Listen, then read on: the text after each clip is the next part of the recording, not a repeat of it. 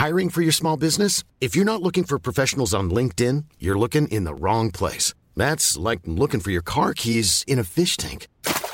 LinkedIn helps you hire professionals you can't find anywhere else, even those who aren't actively searching for a new job but might be open to the perfect role. In a given month, over 70% of LinkedIn users don't even visit other leading job sites. So start looking in the right place. With LinkedIn, you can hire professionals like a professional. Post your free job on linkedin.com slash people today. Et faire des, Putain, mais même la qualité vidéo est ouf. des hein, petits réglages. Non, mais c'est c'est la folie. C'est la Alors, folie. Je vais faire des petits réglages comme ça où je vous zoom in, je monte comme ça, moi. euh, Mais c'est vrai que c'est incroyable. Mais comment ça se fait qu'on n'ait pas été là euh, depuis le début en fait, là, Guillaume Euh, c'est parce qu'il y a quelques réglages qui sont quand même un peu plus compliqués, mais faut qu'on, faut que j'arrive à mettre ça en place. ouais. Voilà. Parce que là, c'est là, c'est velours. Hein. Et là, on a un super petit euh, setup euh, où on voit tout le monde. Mm. Mais la semaine prochaine, j'aurai un overlay, j'aurai des overlays. En fait, j'ai demandé à Étienne parce que Étienne, il admine sur ma chaîne Linux. Il admine sur ma chaîne. Ok. Et euh, euh, on va faire overlay où il y aura votre logo, mon logo, le, le nom euh, de l'émission. Et, euh, aussi, euh, j'aimerais bien euh, avoir. J'ai un, petit, un monteur euh, sur ma chaîne. Je vais sûrement euh, faire en sorte qu'il fasse une petite, une petite intro. Maintenant, il y a des trucs. Bon, on parlera de tout ça en stream. Les trucs que vous, pour votre chaîne, parce que j'en j'en parlais tout à l'heure, en fait, les lives seront sur cette chaîne, mais les replays seront sur votre chaîne YouTube.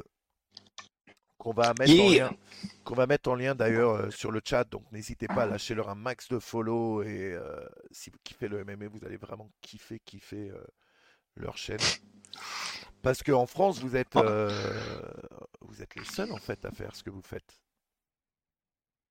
Bah, la concurrence arrive et c'est ça qui est cool, mais je crois que pour l'instant, euh, ouais, à faire ça en termes de live, euh, les grosses UFC, en termes de, de podcasts très récurrents, je crois que pour Ouais. l'instant, on est les seuls. hein. Et vous faites Ouais. be- beaucoup d'interviews, vous faites beaucoup de live aussi sur Insta. Euh, Pas trop de live, on fait pas mal de posts, mais pas trop de live. ouais, ouais. Parce que la dernière fois, euh, ouais, je vous avais vu en live avec, c'était avec Fernand, avec Cyril. Ah oui, oui, oui, complètement. Oui. Sur Insta Ouais, sur Insta, on avait fait un live avec, euh, avec Fernand et Cyril. Ouais. Et tu Purée. pas là. Vous étiez pas là, toi. Ouais, ouais, ouais, non, non. mais, euh, mais moi, je, je trouve ça super cool parce que en, en tant que fan euh, de MMA et euh, précisément l'UFC, même si je regarde beaucoup d'autres choses en- que juste l'UFC, c'est vrai que l'UFC, c'est ce qui m'intéresse le plus. Il y a, il y a d'autres events que je j'ai moins de problèmes à pas les regarder quand j'en rate un ou quand, à regarder juste les replays plutôt que les lives. Alors que l'UFC, je regarde vraiment Ouais. tous les lives.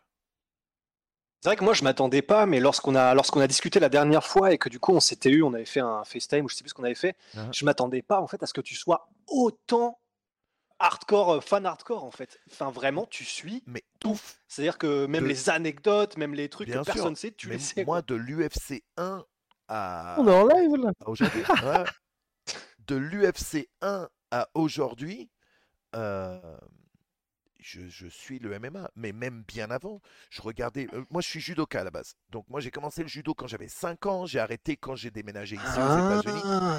Ah. Euh, J'avais à l'époque ceinture noire deuxième dan. Bon, je fais plus de judo maintenant depuis très très longtemps. Du coup, euh, euh, Oui, quand même. Ouais, ouais, je faisais beaucoup. C'était ma life, le judo à l'époque. Et du coup, à l'époque, on suivait déjà beaucoup de jiu-jitsu brésilien. On suivait, tu sais, on récupérait les vieilles cassettes des, de la team Gracie, de la famille Gracie qui allait faire des challenges aux ouais. autres écoles, les, les compètes de Valet Tudo, les, tout- tous ces trucs-là, on regardait déjà, mais en masse, quoi. Ah ouais, donc ça veut dire qu'en vrai, t'es... Bah, en fait, tu fais partie de ceux qui, depuis le tout début, se sont passionnés pour le sport et l'ont vu en fait évoluer, quoi. Grave. Que. Grave. De l'UFC Purée. 1, et comme je te dis, même, même bien avant ça, je regardais, on regardait déjà des trucs. euh, sauf qu'à l'époque, ça s'appelait pas vraiment MMA, tu vois, c'était plus. euh, chacun Ouais. voulait prouver que leur sport de combat, c'était le, le sport de combat. Et du coup, ce qu'il me disait, c'est que pour lui, le premier UFC en France va tout changer. Tout changer par rapport à, au Pour sport, le, à la pratique en France. en France, ouais. Ouais. Ouais. Ouais. Ouais, ouais. Bah, de toute façon, c'est vrai que la, la ré- les répercussions que ça va que ça va provoquer, ça va être complètement fou. C'est vrai que moi, je sais pas. Moi, je me dis, tu vois, comme. euh, Bah, en gros, Manu, toi, tu as cette expérience-là euh, des States aussi. C'est. Je me dis, ça peut faire comme ce qu'il y a avec la NBA, tu vois. La NBA, ils viennent une fois par an en France, Mhm. et j'ai pas l'impression qu'il y ait euh, un avant-après chaque fois qu'ils arrivent. ce que moi je veux dire par Alors- là. Ah, vas-y, vas-y, si tu veux. Euh, euh, euh, Bah, bah, moi, je- ce sera rapide. Que- Mais en fait, c'est simplement. En gros, c'est ce que je voulais juste dire, c'est. euh, je pense que la grosse différence, et tu vois, à chaque fois on en, on en parle, euh, c'est Bass Rutten qui disait ça par rapport au Pride au Japon.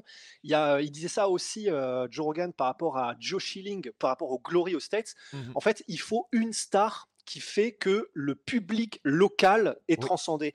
Et en fait, c'est vrai qu'au bah, au Japon, c'était Sakuraba, et puis il y en avait Oui. d'autres, il y avait Takanori Gomi, etc. Aux States, pour le Glory, ce qui a fait qu'il y a eu une période un peu un âge d'or, c'est aussi qu'il y avait Joe Schilling qui faisait des tournois la même nuit, c'était un truc de fou. Il y avait Mayweather qui venait au tournoi et tout ça. Et en fait, en vrai, par rapport à. c'est- je finirai là-dessus, mais du coup, euh, je sais pas pourquoi je dis ça, on vient de commencer à peine. Mais euh, pour moi, justement, c'est ça la différence, c'est qu'en France, là, déjà, je sais pas ce que vous en pensez, mais pour moi, rien que Cyril gagne, il y a eu un avant-après. Moi, Bien je l'ai vu au niveau médiatique. 100%. Même, tu sais, genre le courrier de l'Ouest et tout, euh, ils en parlaient, mes parents m'en parlaient, euh, des cousins qui s'en tamponnaient normalement complètement m'en parlaient. Bien sûr. Et je pense que du coup, Cyril Gann et les autres, parce que là, il, y a- il va y avoir Benoît Saint-Denis qui revient, il y a tout le monde qui revient, plus UFC France, s'accumuler, je pense que c'est ça qui va faire que ça explose en fait. Bien sûr. Et, et ce que je kiffe, c'est que du coup, ça va. Ils sont obligés de remplir les cartes. Et pour remplir ces cartes, ils essayent toujours de mettre des Européens. Donc, ils vont être aussi obligés de mettre des Français. Faire venir les gens pour regarder des Français combattre. Mais du coup, ça va ouvrir une porte à ces Français. Pas que pour l'UFC à Paris, mais aussi pour des events ailleurs.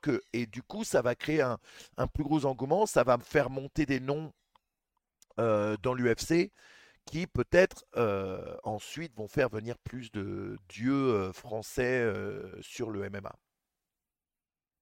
Ah, bah, c'est sûr et Ouais, certain. non, hein. non. C'est clair, c'est clair. Après, moi, j'espère aussi que le public, pour le coup, va suivre et qu'on va pas avoir un truc. euh, 23 juillet, il y a le retour de l'UFC à Londres, Mm. et quelques semaines plus tard, c'est en France, et tu vois, il y a pas le peut-être le même engouement qui fait que l'UFC se dise bon bah la prochaine fois qu'on vient en Europe, on met tout sur les cartes euh, au Ouais. Royaume-Uni. Ah, ça me ferait flipper. Après, je pense pas quand même, parce que je me dis, je, bah, je, je peux que raisonner par rapport à ceux auxquels on a été, mais que ce soit le tout premier qu'il y a eu, c'était euh, auquel on avait été, je crois, c'était le MMAGP, euh, Guillaume. Ouais. Et ouais, c'était ouais. une ambiance de ouf, c'était une petite salle, une ambiance de ouf. Mm. Euh, ensuite, on a fait les Bellator, mais on a fait celui qui était pendant le Covid, donc c'était un Ouais, un différent. peu tendu, forcément, ouais. la salle était vide. Ouais, voilà. Mais euh, bah, que ce soit les premiers Ares en France, où franchement, les gens sont Les gens vraiment sont chauds. hein. ouais. Bien sûr. Et moi, c'est- ça, ça m'a vraiment rassuré de ouf parce que, bon, c'est vrai aussi, il faut avouer que euh, pour tout ce qui est outre-Manche, les Anglais, que ce soit, mais vraiment tout le Royaume-Uni, enfin, Irlandais, Pays de Galles Ouais, et tout, quand tu vas voir possédés, du ouais. MMA là-bas, moi, je- honnêtement, je sais, je sais pas si vous l'aviez regardé, euh, bah, du coup, Guillaume, oui, parce que je me souviens, on en parlait, mais Manu, forcément aussi.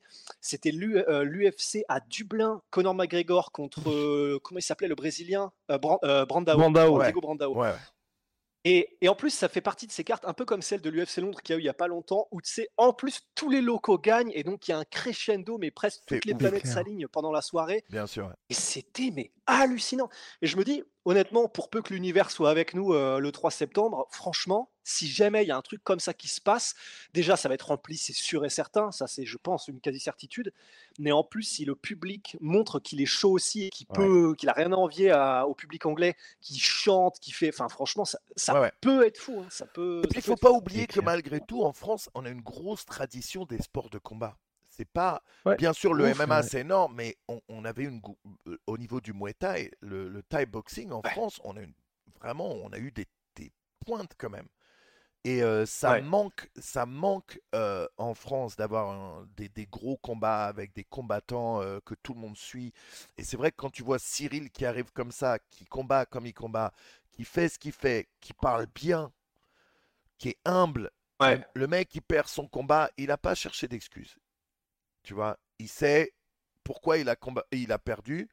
Il n'est pas passé loin non plus. Tout à l'heure sur mon chat, quelqu'un a dit Ouais, mais contre Francis, eh, les gars, faut pas oublier que les deux premiers rounds sur les, pour les juges, c'est lui qui les avait pris. Ouais. Ouais. Il lui manquait Ouais. qu'un seul round. Il s'est passé des choses qui étaient peut-être pas attendues. Il pensait peut-être pas que le cardio de Francis. Tu sais, quand tu regardes le combat contre euh, Miocic, Francis euh, Miocic, qu'à la fin du premier round, Francis, il arrive à peine à tenir debout, peut-être que tu Ouais. t'attends pas à ce qu'il sorte de la lutte en cinquième round, tu vois. Clair. Et puis surtout quand tu et gagnes les deux rounds pour Cyril, euh, bon bah tu te dis euh, les mecs qui arrivent Ouais. pas à tenir sa cadence quoi. Bien sûr. Ouais. Non, c'est clair. Non, mais c'est ouais, c'est c'est c'est pour ça qu'effectivement, bah c'est ouais, c'est c'est su- c'est sûr et certain, c'est officiel, euh, Guillaume, du coup, que c'est Cyril versus Tai. Tu vas ça? Officiel. ouais, ouais. Officially Ouais, ouais. official. Tai Oh, Tuivasa qui est euh, vraiment un showman, quoi. Tout le monde le kiffe. Maintenant, Ouais. c'est un combat dangereux, mais c'est pas le, la première fois que euh, Cyril va combattre Euh, contre un mec oui. dangereux comme ça. Je veux dire, oui. euh, Derek Lewis était censé être un combat dangereux pour Cyril. Il s'est amusé avec Derek Lewis. Euh, Ouais, c'est clair. À Rosenstruck, pareil. pareil, Rosenstruck, en ouais. fait, Ouais, c'est ça. Mhm. Jusqu'à maintenant, en fait, il a vraiment su gérer sans aucune difficulté tous les gars qui étaient censés être les gars qui peuvent te tuer en un seul coup. Bien sûr. Bah, il les a vraiment tranquillement gérés, quoi. C'est pour ça que Tai Tuivasa, c'est vrai que bien sûr, bah, il a, il a cette capacité. C'est les poids lourds après, un peu comme tous, mais il est explosif, il est spectaculaire. Mais bon, c'est vrai que la, bon, la vérité, c'est qu'honnêtement, là, je pense que pour une des rares fois, on est vraiment sur du normalement du 80-20 pour Cyril, quoi, Ouais, ouais. en termes de, Mais de- oui. de- de compétences. euh. Mais d'ailleurs, je suis, je suis sûr à 100% qu'ils ont set up ce combat parce que c'est en France. Je pense que si ce combat bah était à oui. Vegas, il combattait pas Tai Tai Tuivasa. Il lui aurait mis Non, euh, C'est clair. ou Ah, Miocic. surtout que là il y avait personne d'autre. Ouais. Parce que comme tout le monde est booké, tu vois. Bah là, euh, tout Ouais. le monde attend est-ce que le Miocic Jones arrive ou pas? Parce que Et, et ça, moi, ça me fait flipper parce que bah ça va pas être le 30 juillet. ouais, ouais. Donc. parce euh, qu'un combat qui aurait été intéressant, c'est Miocic contre Cyril aussi. Bah ouais. Ouais. Bah, c'est Mais celui qu'on attendait, c'est ce qu'on voulait pour l'UFC Paris. Ça, c'était parfait, tu vois. Ce serait un bon retour aussi pour Miocic. Et ouais. Du coup, ça peut être quoi les autres dates, Guillaume, pour John Jones? Parce que en, Mm. euh, le Miocic, il a dit septembre. Il a dit septembre. Miocic Ah a oui, dit c'est septembre. vrai. C'est quoi là en ce moment? Si vous pouviez appeler Dana White et lui dire voilà, je veux que tu fasses un combat, ce serait quel combat? Oh Vas-y, Rusty. Wow. Un combat. Euh, Un seul combat. T'as déjà quelque chose en tête, toi, Manu? Ah, moi j'ai un truc euh, qui Ah, vendrait. Vas-y. J'ai un truc qui niquerait tous les scores de pay-per-view de tous les temps et avec deux combattants qui en ont besoin en ce moment. Waouh Attends, attends, attends. Ah, donc avant que tu dises ton combat, ça veut dire que là, tu penses que ça battrait les 2 400 000 de Connor versus Rabib 100%. Wow. Ah oui, si, je Ah ouais. sais. Je sais. Oh. Je sais. Oh. Je, je sais. Je- C'est Masvidal McGregor. Let's go Ah, Let's go Ils en ont besoin tous les deux. Oui, C'est les deux ouais. plus grosses stars en ce moment. euh, vendeurs de, vendeurs de pay-per-view en ce moment. Ils ont tous les deux besoin d'un comeback. Tu sais que ça ira jamais au sol. Ouais. Mais cela dit, Masvidal, euh, on n'avait pas regardé, je crois, Guillaume, que son dernier combat, c'était contre euh, Colby, du coup. Ouais. Et je Ouais. crois que ça n'avait pas marché du tout, il me semble. Non, ouais. Non, mais Kobe Ouais, je sais pas, pas. si t'as vu Manu. ça- Bien sûr. Ouais, mais Masvidal vend. Enfin, Oui. tu vois, moi j'étais Ouais. en- j'étais très surpris parce que ça fait moins de 400 000. Je crois que. Ah putain, aussi bas. Waouh. Ouais. Oui, parce ouais, que le que record cette année ouais. c'est 440 pour euh, Oliveira contre. Il ne faut pas oublier les, conférences de presse entre Masvidal et Connor. Ce serait goldé. Oh, ce sera, ce sera incroyable. Ce serait le retour Ce de. serait goldé. C'est là parce que. Non, c'est clair. hein. Mais est-ce que, est-ce que tu penses pas quand même, Manu, que moi, en fait, c'est une impression générale, en fait. C'est pas tangible ni rien. Et que Masvidal, il est un peu en train de tomber en grâce. Et du coup, je sais pas si ça impacterait pas son, son pouvoir en pay-per-view. Bah- Parce que là, vraiment, j'ai l'impression que que ce soit ses déclarations publiques, que ce soit la manière dont il gère Bien sûr, ce qu'il a fait avec sociaux et Colby, aller chez Colby et Ouais, aller les au resto, tout ça, ouais, hein. ça c'est pas kiffant. Mais si on a appris un truc de John Jones, c'est que tu peux euh, rentrer dans la voiture d'une femme enceinte et te sauver et quand même avoir des pay-per-view. Donc, et mais revenir pour rechercher bien la sûr, pyramide. bien Ouais. sûr, exactement. Le, le truc, c'est que euh, ce serait vendu d'une manière qui serait tellement incroyable et les deux ont besoin Ouais. de ça. Les deux ont besoin de ça. On sait que Connor a annoncé euh, qu'il voulait combattre à 170 livres. Euh, Ouais. C'est parfait pour Masvidal. Masvidal, dans sa tête, il doit se dire facile. Alors que c'est pas si facile que ça. Tu vois, moi, ce qui me gêne, euh, c'est quand les gens, par exemple, en ce moment, même en- quand ça parle de Tony Ferguson, quand les gens disent ouais, il est fini le mec, nanana, les gens oublient que les mecs, ils perdent pas contre des tocards. C'est des gens, Ouais. c'est des mecs. Oui, Tony, il a perdu combien? Quatre d'affilée et le quatrième là, il fait mal à la tête. Mais c'est contre des monstres qu'il perd. C'est le top de la division. C'est pas contre des top euh, 15. Là, oui, ce serait un peu plus chiant. Mais euh, et pareil, euh, Masvidal perd, mais il perd contre Kobe, il perd contre euh, Ousmane. Et, euh, Ousmane. et Mm. euh, euh, McGregor perd, mais c'est deux fois contre Poirier, dont une fois où il se blesse. Ah bah on sait tout ce qui se serait passé au deuxième round. Moi, ah, ça. moi, j'y crois encore à, j'y crois encore à, j'y crois encore Connor au- au- à Ah bah, Connor. À Connor, ouah. Ah, nous on a tellement, on a tellement eu de nuits difficiles. Que- Je le- Alors moi, il faut, que... Ah. il faut que vous sachiez que moi, à la base, je le détestais. Parce que moi, je Ah. viens du judo, euh, euh, art Le martial quoi. traditionnel, le respect, tout ça. Et au début, qu'est-ce que je l'aimais pas? Qu'est-ce que je l'aimais pas? Genre, dès qu'il arrive à l'UFC, Ah ouais, dès le début, il me respectait pas, il parlait mal. Et moi, j'étais gros fan d'Aldo. Mec, ça m'a tellement bah, brisé le cœur. Et chaque fois que McGregor combattait, je disais Allez, cette fois-ci, il va se faire éclater. Allez, cette fois-ci. Et là, il arrive sur Aldo. Je dis Mais là, mec, en plus que. Et là, pire, le pire qui puisse arriver, c'est même pas le chaos. C'est qu'il a dit exactement ce qui allait se passer. Il a dit Je suis dans Ouais. sa tête. Il va, vouloir me, il va vouloir me faire mal fort. Il va trop étendre son cou et je vais le cueillir. ouais, Yikes. c'est exactement ça qui s'est passé. C'est ouf. Après, Et, et c'est à partir de ce moment-là où t'as changé Après ce combat, à Après ce combat, je me suis dit déjà plus jamais je, je douterai de McGregor, que je l'aime ou que je l'aime pas. Ok. Mm. Et ensuite, c'est vrai que j'ai commencé à regarder beaucoup plus de vidéos. Et il y a une vidéo ce que qu'on peut trouver sur YouTube. Et en anglais, ça s'appelle Si vous n'aimez pas McGregor, regardez cette vidéo et vous changerez d'avis. Et en fait, c'est tous les trucs où, euh, bah, par exemple, quand il met Aldo euh, KO, tu l'entends Oui, tu l'entends pas vraiment. Pendant le combat, tu n'entends pas ce qu'il dit. Mais plus tard, ils ont sorti une vidéo où tu l'entends, où il s'excuse. Il dit Je suis désolé, je suis désolé, on refait ce combat quand tu veux. Tu vois, tu vois que le mec, malgré tout, il, il a réussi un truc que personne n'avait réussi avant. C'était non seulement euh, d'avoir un trash talk euh, au-dessus de tout le monde. Parce qu'avant, il y avait Chael Sonnen. Avant McGregor, celui qui parlait le mieux, c'était Chael Sonnen. Le problème de Chael Sonnen, c'est que à chaque fois, il était trop court pour la victoire. Il n'a jamais Mhm. pu prendre Ouais. la ceinture parce que, je veux dire, il domine Anderson Silva pendant 4 rounds et demi pour se prendre un, un étranglement en triangle, euh, un Sangakujime, alors Ouais. qu'il avait juste à éviter d'aller au sol. Et il- Enfin, juste quand tu as fait 4 ennemis et tu es au-dessus Oui. de... et que tu te prends pas de soumission. Et on sait en plus qu'on l'avait déjà vu contre Paolo Filio. Euh, il avait fait la même chose au WEC où il massacre Paolo Filio et de nulle part il sort un Sangakujime. Pareil, tu vois.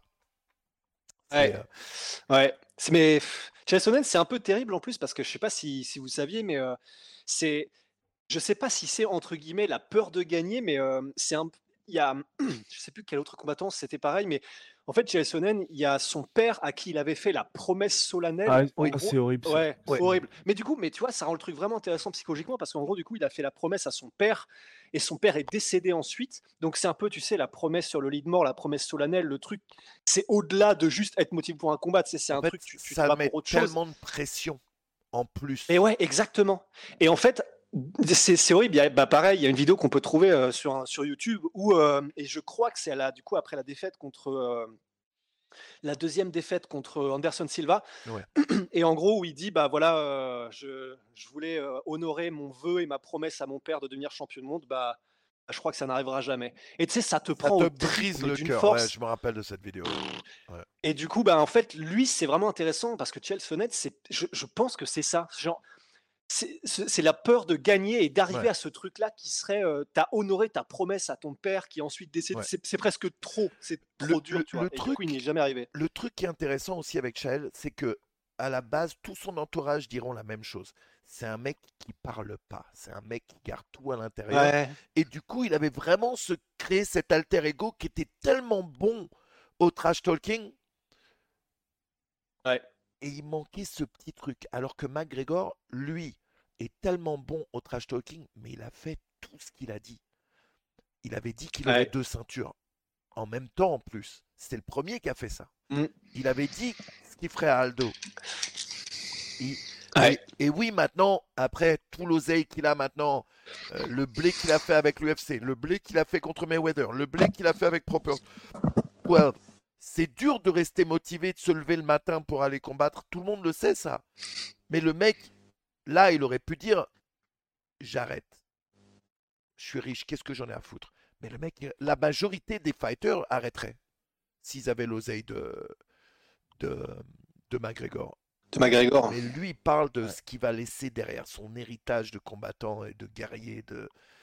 Et euh, j'espère, moi, je- moi, moi j'y crois encore. J'y crois au retour. Ah oui, Pas contre Ousmane, en tout cas. s'il vous plaît, pas Oui, contre Ah, Ousmane. non, non, non, non, non. non, non, non, cut. Ouais. Mais, mais même, mais même, et là, le problème, c'est qu'il est trop star. Je pense qu'ils font vraiment pas de cadeaux.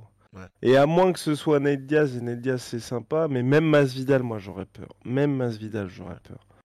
Parce que. Ouais, non, Masvidal, ça me ferait flipper. Parce que, parce bah, le problème, c'est qu'ils le font ouais, en welter. bien sûr. Ils le font en welter ou en lightweight contre Masvidal? Walter, Walter. Walter, je pense. Eh bah, ouais. Il bah, a annoncé lui-même qu'il voulait combattre en, en Welter, qu'il voulait pas. Il Ouais. dit, Mais- je me sens bien. Et bah, comme même ça. ça. Mais même ça, Manu, toi, t'en penses quoi? Ça, Pour le coup, moi, le fait qu'ils disent je Il veux est être trop en petit à welter, welter. c'est- Bah, c'est... Oui, mais sauf que pour moi, ça ajoute au fait qu'aujourd'hui, je pense qu'il est un petit peu déconnecté de la réalité. Ouais. Dans le sens où tu vas dire que t'es welter parce que tu t'entraînes pas avec les... des mecs qui sont pro welter, mais quand tu sais combien pèsent les welter, donc à savoir 90 kilos, bah, il a pas la carrure d'un mec qui est Ouais. welterweight, tu vois. Et ça, le dire, c'est. Eh, vite fait, on vous a mis un, un straw poll sur le chat, euh, savoir si vous croyez au retour du Notorious. Donc n'hésitez pas à voter et dites-nous ce que vous en pensez. Et ton Oh public. Manu, c'est des gens qui connaissent déjà aussi pas mal le MMA parce que du coup, tu dois en parler Certains- assez souvent. Certains, moi j'en parle beaucoup, certains ils connaissent rien, mais ils veulent s'y intéresser. Et il y en a là euh, ce soir qui se pointent. Et euh, je pense que aussi je l'ai annoncé un peu tard, au fur et à mesure qu'on euh, qu'on fasse nos émissions, Ouais, on aura beaucoup normal. plus de monde euh, qui viendront. Mais euh, là c'est chaud, hein. c'est chaud. Et juste parler comme ça, pouvoir partager ça comme ça avec vous, c'est cool. Et partager ça avec le chat, c'est encore plus cool. Aussi, on va continuer dans le chat à vous mettre euh, le lien de la chaîne de la sueur sur YouTube. Lâchez-leur un Oh, max de follow. Oh, waouh, quel roi. Quel roi, ce monsieur. Non. Mais.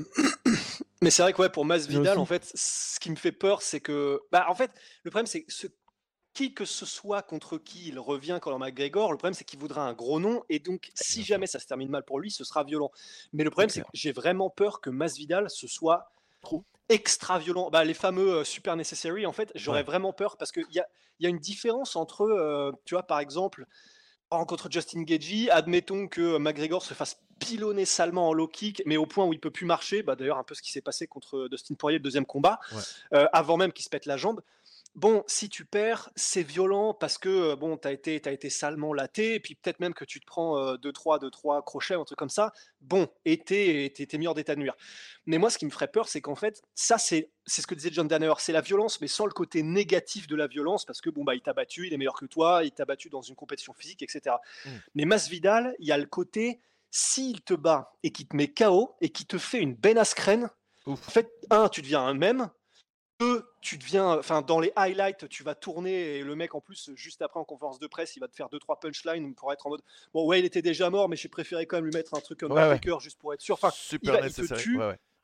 Ouais, c'est ça. Il te tue verbalement, il te tue physiquement. Et en fait, moi, ça me ferait peur parce que ça, pour un mec comme Connor, de se relever de ça, enfin, je me dis, c'est pas évident. C'est pas juste être mis KO ou être euh, mis hors d'état de nuire, c'est mis hors d'état de nuire. Et en plus, le mec, littéralement, euh, pisse sur ta tombe, quoi. Bien Enfin, sûr, c'est... plus compliqué, quoi, je pense, de C'est se dur, ouais. relever de, de ça.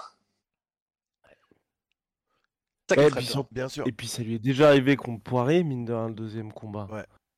Parce que Ouais. euh, les frappes au sol qui se prend après, plus le Bien même.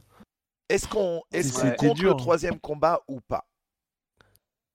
Bah moi, le, le truc où je compte dans le troisième combat, c'est euh, bah, où debout, tu vois qu'il fait plus peur à Dustin Poirier et que Ouais. Dustin Poirier il fait OK, je vais te choper, c'est McGregor qui est obligé d'aller en grappling, tu vois. Ouais. Alors que c'est lui justement qui avait fait tout le trash talking en mode on va voir qui est le premier Ouais, qui va tenter un takedown, on va voir qui est le premier qui va changer de niveau. Et c'est là où moi, c'est pour ça que ce troisième combat, moi, me fait vraiment peur pour la suite, c'est que même debout, il y a plus cette aura qui fait que un Dustin Poirier pouvait flipper. Bien sûr. Donc, Mais euh, déjà, à l'époque, le fameux combat euh, Rabib-McGregor, Rabib qui en met une belle et qui lui fait faire l'ascenseur quand même à McGregor. Oui, oui. Donc euh, Mm. là, déjà, Ben- tu dis, ah, mais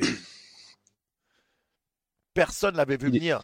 Personne n'avait vu venir que Rabib pouvait connecter comme ça et... euh, Ouais, non, c'est clair. Après, c'est c'est tellement, bah là, c'est magnifique, mais il me semble que c'est Rabib qui fait, euh, bah, comme d'hab, en fait, où il fait un truc, où il fait une feinte de changement de niveau, parce qu'en gros, ce que veut Rabib, c'est plonger dans tes jambes, et là, en gros, il l'a eu parfaitement. euh, c'est la classique, en fait. C'est la classique quand un lutteur veut surprendre un, un striker, comme par exemple Randleman Crocop, où en gros, bah, il feinte Oh. de plonger dans les jambes, il remonte, et alors que le mec euh, commence à vouloir défendre en baissant les mains, bah, il se fait clipper à la mâchoire. Ouais. Et je crois que c'est un peu ça, si je me souviens bien, que fait Habib. Et effectivement, c'est peut-être là où l'aura, même si il faut quand même rendre à César que il prend le knockdown, mais il se relève immédiatement Ouais. et il revient avec un genou, ce qui est quand même, euh, ce qui est quand même badass aussi. Sûr. Mais effectivement, il y a l'aura à ce moment-là a commencé à s'effriter un peu, et puis bah, la, même la manière dont il, dont il s'est fait, euh, c'est même pas un étranglement, en plus c'est un écrasement de mâchoire contre Habib. Ouais. Et puis en plus, souvenez-vous les gars, euh, même le troisième combat contre Dustin, il y a aussi le côté, il s'est fait euh, attendrir la viande, mais vraiment salement en low kick, en low low kick même. Oui. Et il est revenu ensuite en conférence de presse en disant euh, Ah, c'est vraiment pas mal, c'est low kick là. Je connaissais pas, euh, mais c'est- c'est cool, c'est nouveau ce qu'il a fait, non? Et en gros, là, ça, ça m'a fait flipper parce que bah, c'était en mode Bah, en fait, non, ça existe déjà depuis deux piges. Depuis- ouais. Ça a été euh, ça. démocratisé par au moins 10-15 personnes. euh, Et ça, vraiment, pour moi, c'était vraiment le pire signe possible. Quoi. Ouais, le problème, c'est qu'en faisant ça, tu prends le risque de faire une Anderson Silva ou une. euh, comment. euh, euh, comment il s'appelle Euh, Euh, Weidman, Weidman, Weidman, ouais. Exactement, ouais. Parce que ça, c'était dur à voir. Euh, en parlant de Rabib, vous pensez que si Islam combat Oliveira, déjà vous voyez qui gagner? Guillaume, tu vois qui?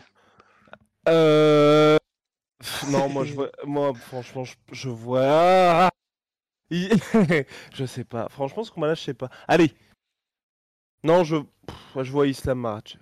Je vois Islam Makhachev. Je vois Islam Makhachev parce que euh, le truc le plus raisonnable, quoi. Voilà. Parce que dans le sens, il va neutraliser comme d'hab et il va faire. En fait, euh, c'est- c'est ce- que je me dis. Je me dis, il va neutraliser comme d'hab, il va pas prendre de risques. Islam Makhachev, c'est une machine et il va finir par trouver un moyen. Euh, Charles Oliveira, on l'a déjà vu en difficulté, même si c'était il y a longtemps, on l'a déjà vu en difficulté au sol, on l'a déjà vu en difficulté debout. Mhm. Et euh, même si aujourd'hui, bah, il nous paraît létal dans cette position-là, il affronte que des gars qui, bah, Geji, on sait très bien que si, enfin, si t'arrives à l'amener au sol, c'est terminé. Dustin Poirier, bah, il se débrouille pas. Bah, premier round, il gagne. Deuxième round, c'est très compliqué. Troisième round, il est plus là non plus. Kevin Lee, euh, bah, qui est le dernier qu'il a, qu'il a réussi à soumettre Charles Oliveira, bah, en gros, il fait euh, jeu égal avec Charles Oliveira jusqu'à ce qu'il y ait le problème classique de Kevin. Quand le combat dure, tu vois que le gars il a son âme qui commence à se barrer. tu vois. Ouais. Et là, et là, il se fait soumettre aussi. Donc je me dis, tu vois, il y a aussi une petite tête. Aujourd'hui, on voit ça d'une fenêtre où on se dit, Charles Oliveira, clairement, il va réussir à trouver le moyen de soumettre euh, Islam Makhachev, mais je le vois mal, à part une soumission, à réussir à dominer en grappling Isra- Islam Makhachev. Et donc, le seul chemin pour lui de la victoire, personnellement, je pense que c'est une soumission, mais je pense qu'Islam sera trop en contrôle pour pouvoir, euh, pour pouvoir réussir, enfin, pour pouvoir se faire soumettre. Donc c'est pour ça que la raison me dit Islam Mm. Makhachev. Et je vois pas, et je vois pas non plus euh, le combat rester debout. Manuel, t'en penses quoi? Alors moi j'y vais avec le cœur, moi je ne, je ne blaire pas Islam, je le trouve chiant On en parlait. ouais. à tous les niveaux, que ce soit en combat, même quand il finit, je le trouve chiant. En interview, je le trouve chiant. En En, interview, c'est terrible. le mec, mais Mm. tout, tout sur le mec, je trouve chiant. Donc, je veux croire à Oliveira. Et j'aimerais bien que Oliveira lui fasse un truc de ouf. que ça réveille Rabib et Rabib se dise Réveil du Kraken. Ouais, que Rabib se dise putain, je peux pas laisser mon mon mon, mon, mon ref se faire humilier comme ça, il faut que j'y aille.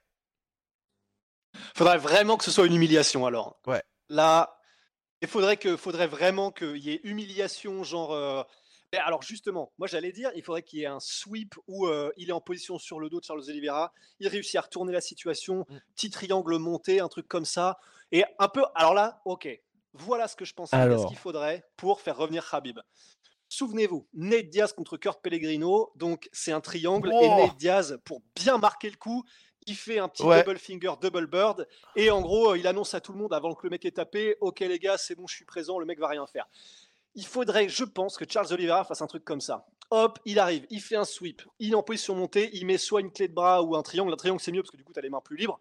Il lui met le triangle et il parle à Dana White en mettant le triangle et en disant Ok, Dana, là, je vais étrangler le pote de Rabib. Rappelle-moi le boss, j'en ai marre, je veux du challenge. Non, et sachant que Rabib est là, puisqu'il sera dans le corner d'Islam Makhachev. Mais oui Parce qu'on sait qu'Olivera va pas faire les WAD, il est trop posé pour faire ça. Ouais, ouais, c'est euh, ça, c'est ça. Il Au moins parler. Mais, mais qu'il fasse un truc, ouais, genre You're Next ou un truc comme ça, ce serait ouf. Vous imaginez ça? Ce serait ouf. Oh là là. Ouais, faudrait que ce... Bon, il parle pas anglais, mais il faudrait que ce soit genre, il ait appris trois mots. Faudrait qu'il ait appris trois mots. Bien sûr, you are next, tu vois. Et ça. Ouais, ah, ça serait, là, ce serait pas mal. Et parce que les gars, euh, bah, alors je sais que là je suis biaisé parce que cet après-midi on a parlé de Mansour Barnaoui et du coup j'ai été re-regarder quelques combats de Mansour. Et euh, bah, en fait, parce que Mansour a combattu Islam Makhachev, c'était il, y a quelques temps, il y a 8 ans, un truc comme ça, parce qu'ils avaient 20 et 21 ans. Et euh, bah, après, c'est Mansour Barnaoui, il est connu pour ça. Le mec, il arrive à retourner tous les lutteurs, même les cousins de Habib, même Islam et tout, il les a tous retournés, et plusieurs fois dans le combat en plus. Hein. Et du coup, je me dis, même si contre Islam, c'était dans un espèce de ring à moitié, et donc la cage, c'est pas pareil parce qu'il utilise à la perfection le Dagestan style, mais je me dis, Mansour Barnaoui, ok, c'est un monstre, et ok, ça, c'est sa spécialité.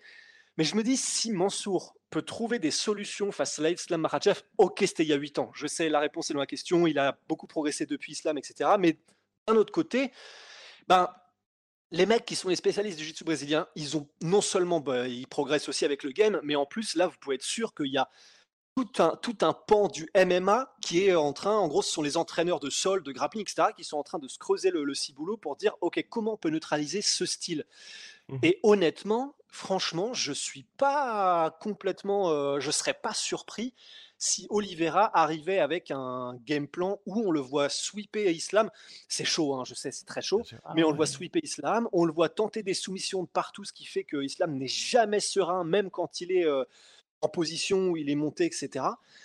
Et plus, du coup, moi, depuis cet après-midi, je suis en mode, bon, ok, c'est Islam, c'est un monstre, le mec, c'est comme, euh, enfin, vraiment, c'est comme avoir un cheval mort sur soi, mais ben, je me dis, pourquoi pas, hein, en vrai. Je, pense que Oliveira, a moins de soucis à se faire euh, sur les takedowns. Je pense que pour lui, ouais. si Islam l'emmène au sol, il doit se dire c'est pas grave, j'enclenche mon jujitsu. Donc, je pense que euh, en revanche, au niveau pied-point, il est plus fort qu'Islam. Et on a déjà vu Islam se prendre un KO. Mmh Et donc, je me dis que il pourra plus facilement et laisser aller ses pieds et ses poings qu'un mec qui a peur d'être mis au sol. Le fait qu'il n'ait pas peur d'aller au sol, je pense que ça va l'aider vraiment à se lâcher et à être beaucoup plus souple avec son pied-point. Et non seulement ça, mais en plus, euh, c'est ça qui va être. Si jamais ça se passe, ce qui va être trop intéressant, c'est que non seulement il y a ça, et c'est ce qui fait que des mecs comme Fabricio Verdum en poids lourd sont capables de lâcher des euh, doubles spinning back kicks contre des mecs de 2 mètres comme Travis Brown. Il l'a fait, hein, c'était son opening kick, donc kick d'ouverture. Mais en plus, ce qui est trop intéressant, c'est que non seulement il n'aura pas peur, ce qui fait qu'il n'aura pas, entre guillemets, cette demi-seconde de retard qui a, on en parlait il y a quelques secondes, qui a manqué à Conor McGregor, qui a fait qu'il a pris une knockdown, parce que donc il était pas obnubilé, mais qui pensait à la lutte. Et en plus, l'effet qui se coule, c'est que donc il va mettre, il, peut, il va pouvoir se permettre, entre guillemets, de mettre la pression Charles Oliveira, ce qui fait que c'est lui qui théoriquement va pouvoir contrôler le centre de la cage. Et donc que si Islam veut le mettre au sol, bah, il le mettra au sol lui-même étant dos à la cage parce que si c'est lui qui prend la pression de Charles Oliveira en Muay Thai, bah, s'il met le takedown, ils vont se retrouver normalement au centre de la cage. Alors après, euh, je sais qu'Islam est suffisamment technique pour retourner le truc et ensuite l'amener petit à petit contre la cage, mais ça veut dire que, ben, techniquement, théoriquement, euh, ben, comment dire, Charles Oliveira, il aura quelques secondes où il n'aura pas la cage pour le gêner, il a de l'espace pour jouer avec son JJB et il peut faire des petites dingueries. Hein. c'est clair, c'est clair. Est-ce que j'ai dit que Islam est super chiant ou pas? Oui. Un rire. Son interview avec Akamoto là. Ouais, ouais, la dernière en date. Oh là là. Akamoto, tu vois qu'il s'endort le mec pendant l'interview. Ouais. C'est dur en plus parce que tu, l'as vu. Heureusement qu'il a. Ouais, mais heureusement qu'il a Habib pour faire toute sa com hein, pour le coup. Oh là là, C'est ça en fait.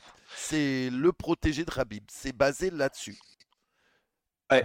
ouais. parce que de lui-même, et si jamais il n'y avait pas toute cette, euh, tout ça autour, ce système un peu Dagestan, Habib, euh, tout ça, Eagle MMA, machin, c'est clair que de lui-même, tu peux être sûr que jamais l'UFC n'aurait fait quoi que ce soit de spécial, et voire même il aurait filé les pires match-up, ils auraient fait, il l'aurait mis dans un coin pendant le plus longtemps possible, mmh parce que vraiment. Et, et, même là en soi, je sais pas ce que vous en pensez, mais pour moi ils ont accéléré à partir du moment où Habib a pris sa retraite. Sinon ça faisait quoi Trois ans que sa carrière faisait du surplace. Hein. Non, et puis il faut pas oublier que Islam, il a 11 victoires consécutives, mais dans ces 11 victoires, il y a zéro top 5. Oh Il n'y a pas de bah ouais, c'était c'était quoi C'était Dan Hooker qui était à l'époque top 5 Non, il était sixième. Ouais, je crois. Pas de top 5 dans son top, dans sa 11 victoires. Pas de top 5. Ouais. Et, short notice en plus. Bien sûr. maintenant, maintenant c'est 11 victoires d'affilée, c'est ouf quand même. Hein. Attention, je suis pas en train de dire. Mais faut pas oublier qu'il n'y a pas de top 5 dedans. Moi, j'aurais adoré voir Darius, euh, Benin ah ben Darius contre euh, Islam. C'est dommage que ça n'a pas fait. Oh, Putain, oui, c'est vrai. Est-ce qu'ils vont le faire? Parce que là, d'ailleurs, toi, Manu, que penses-tu de ça?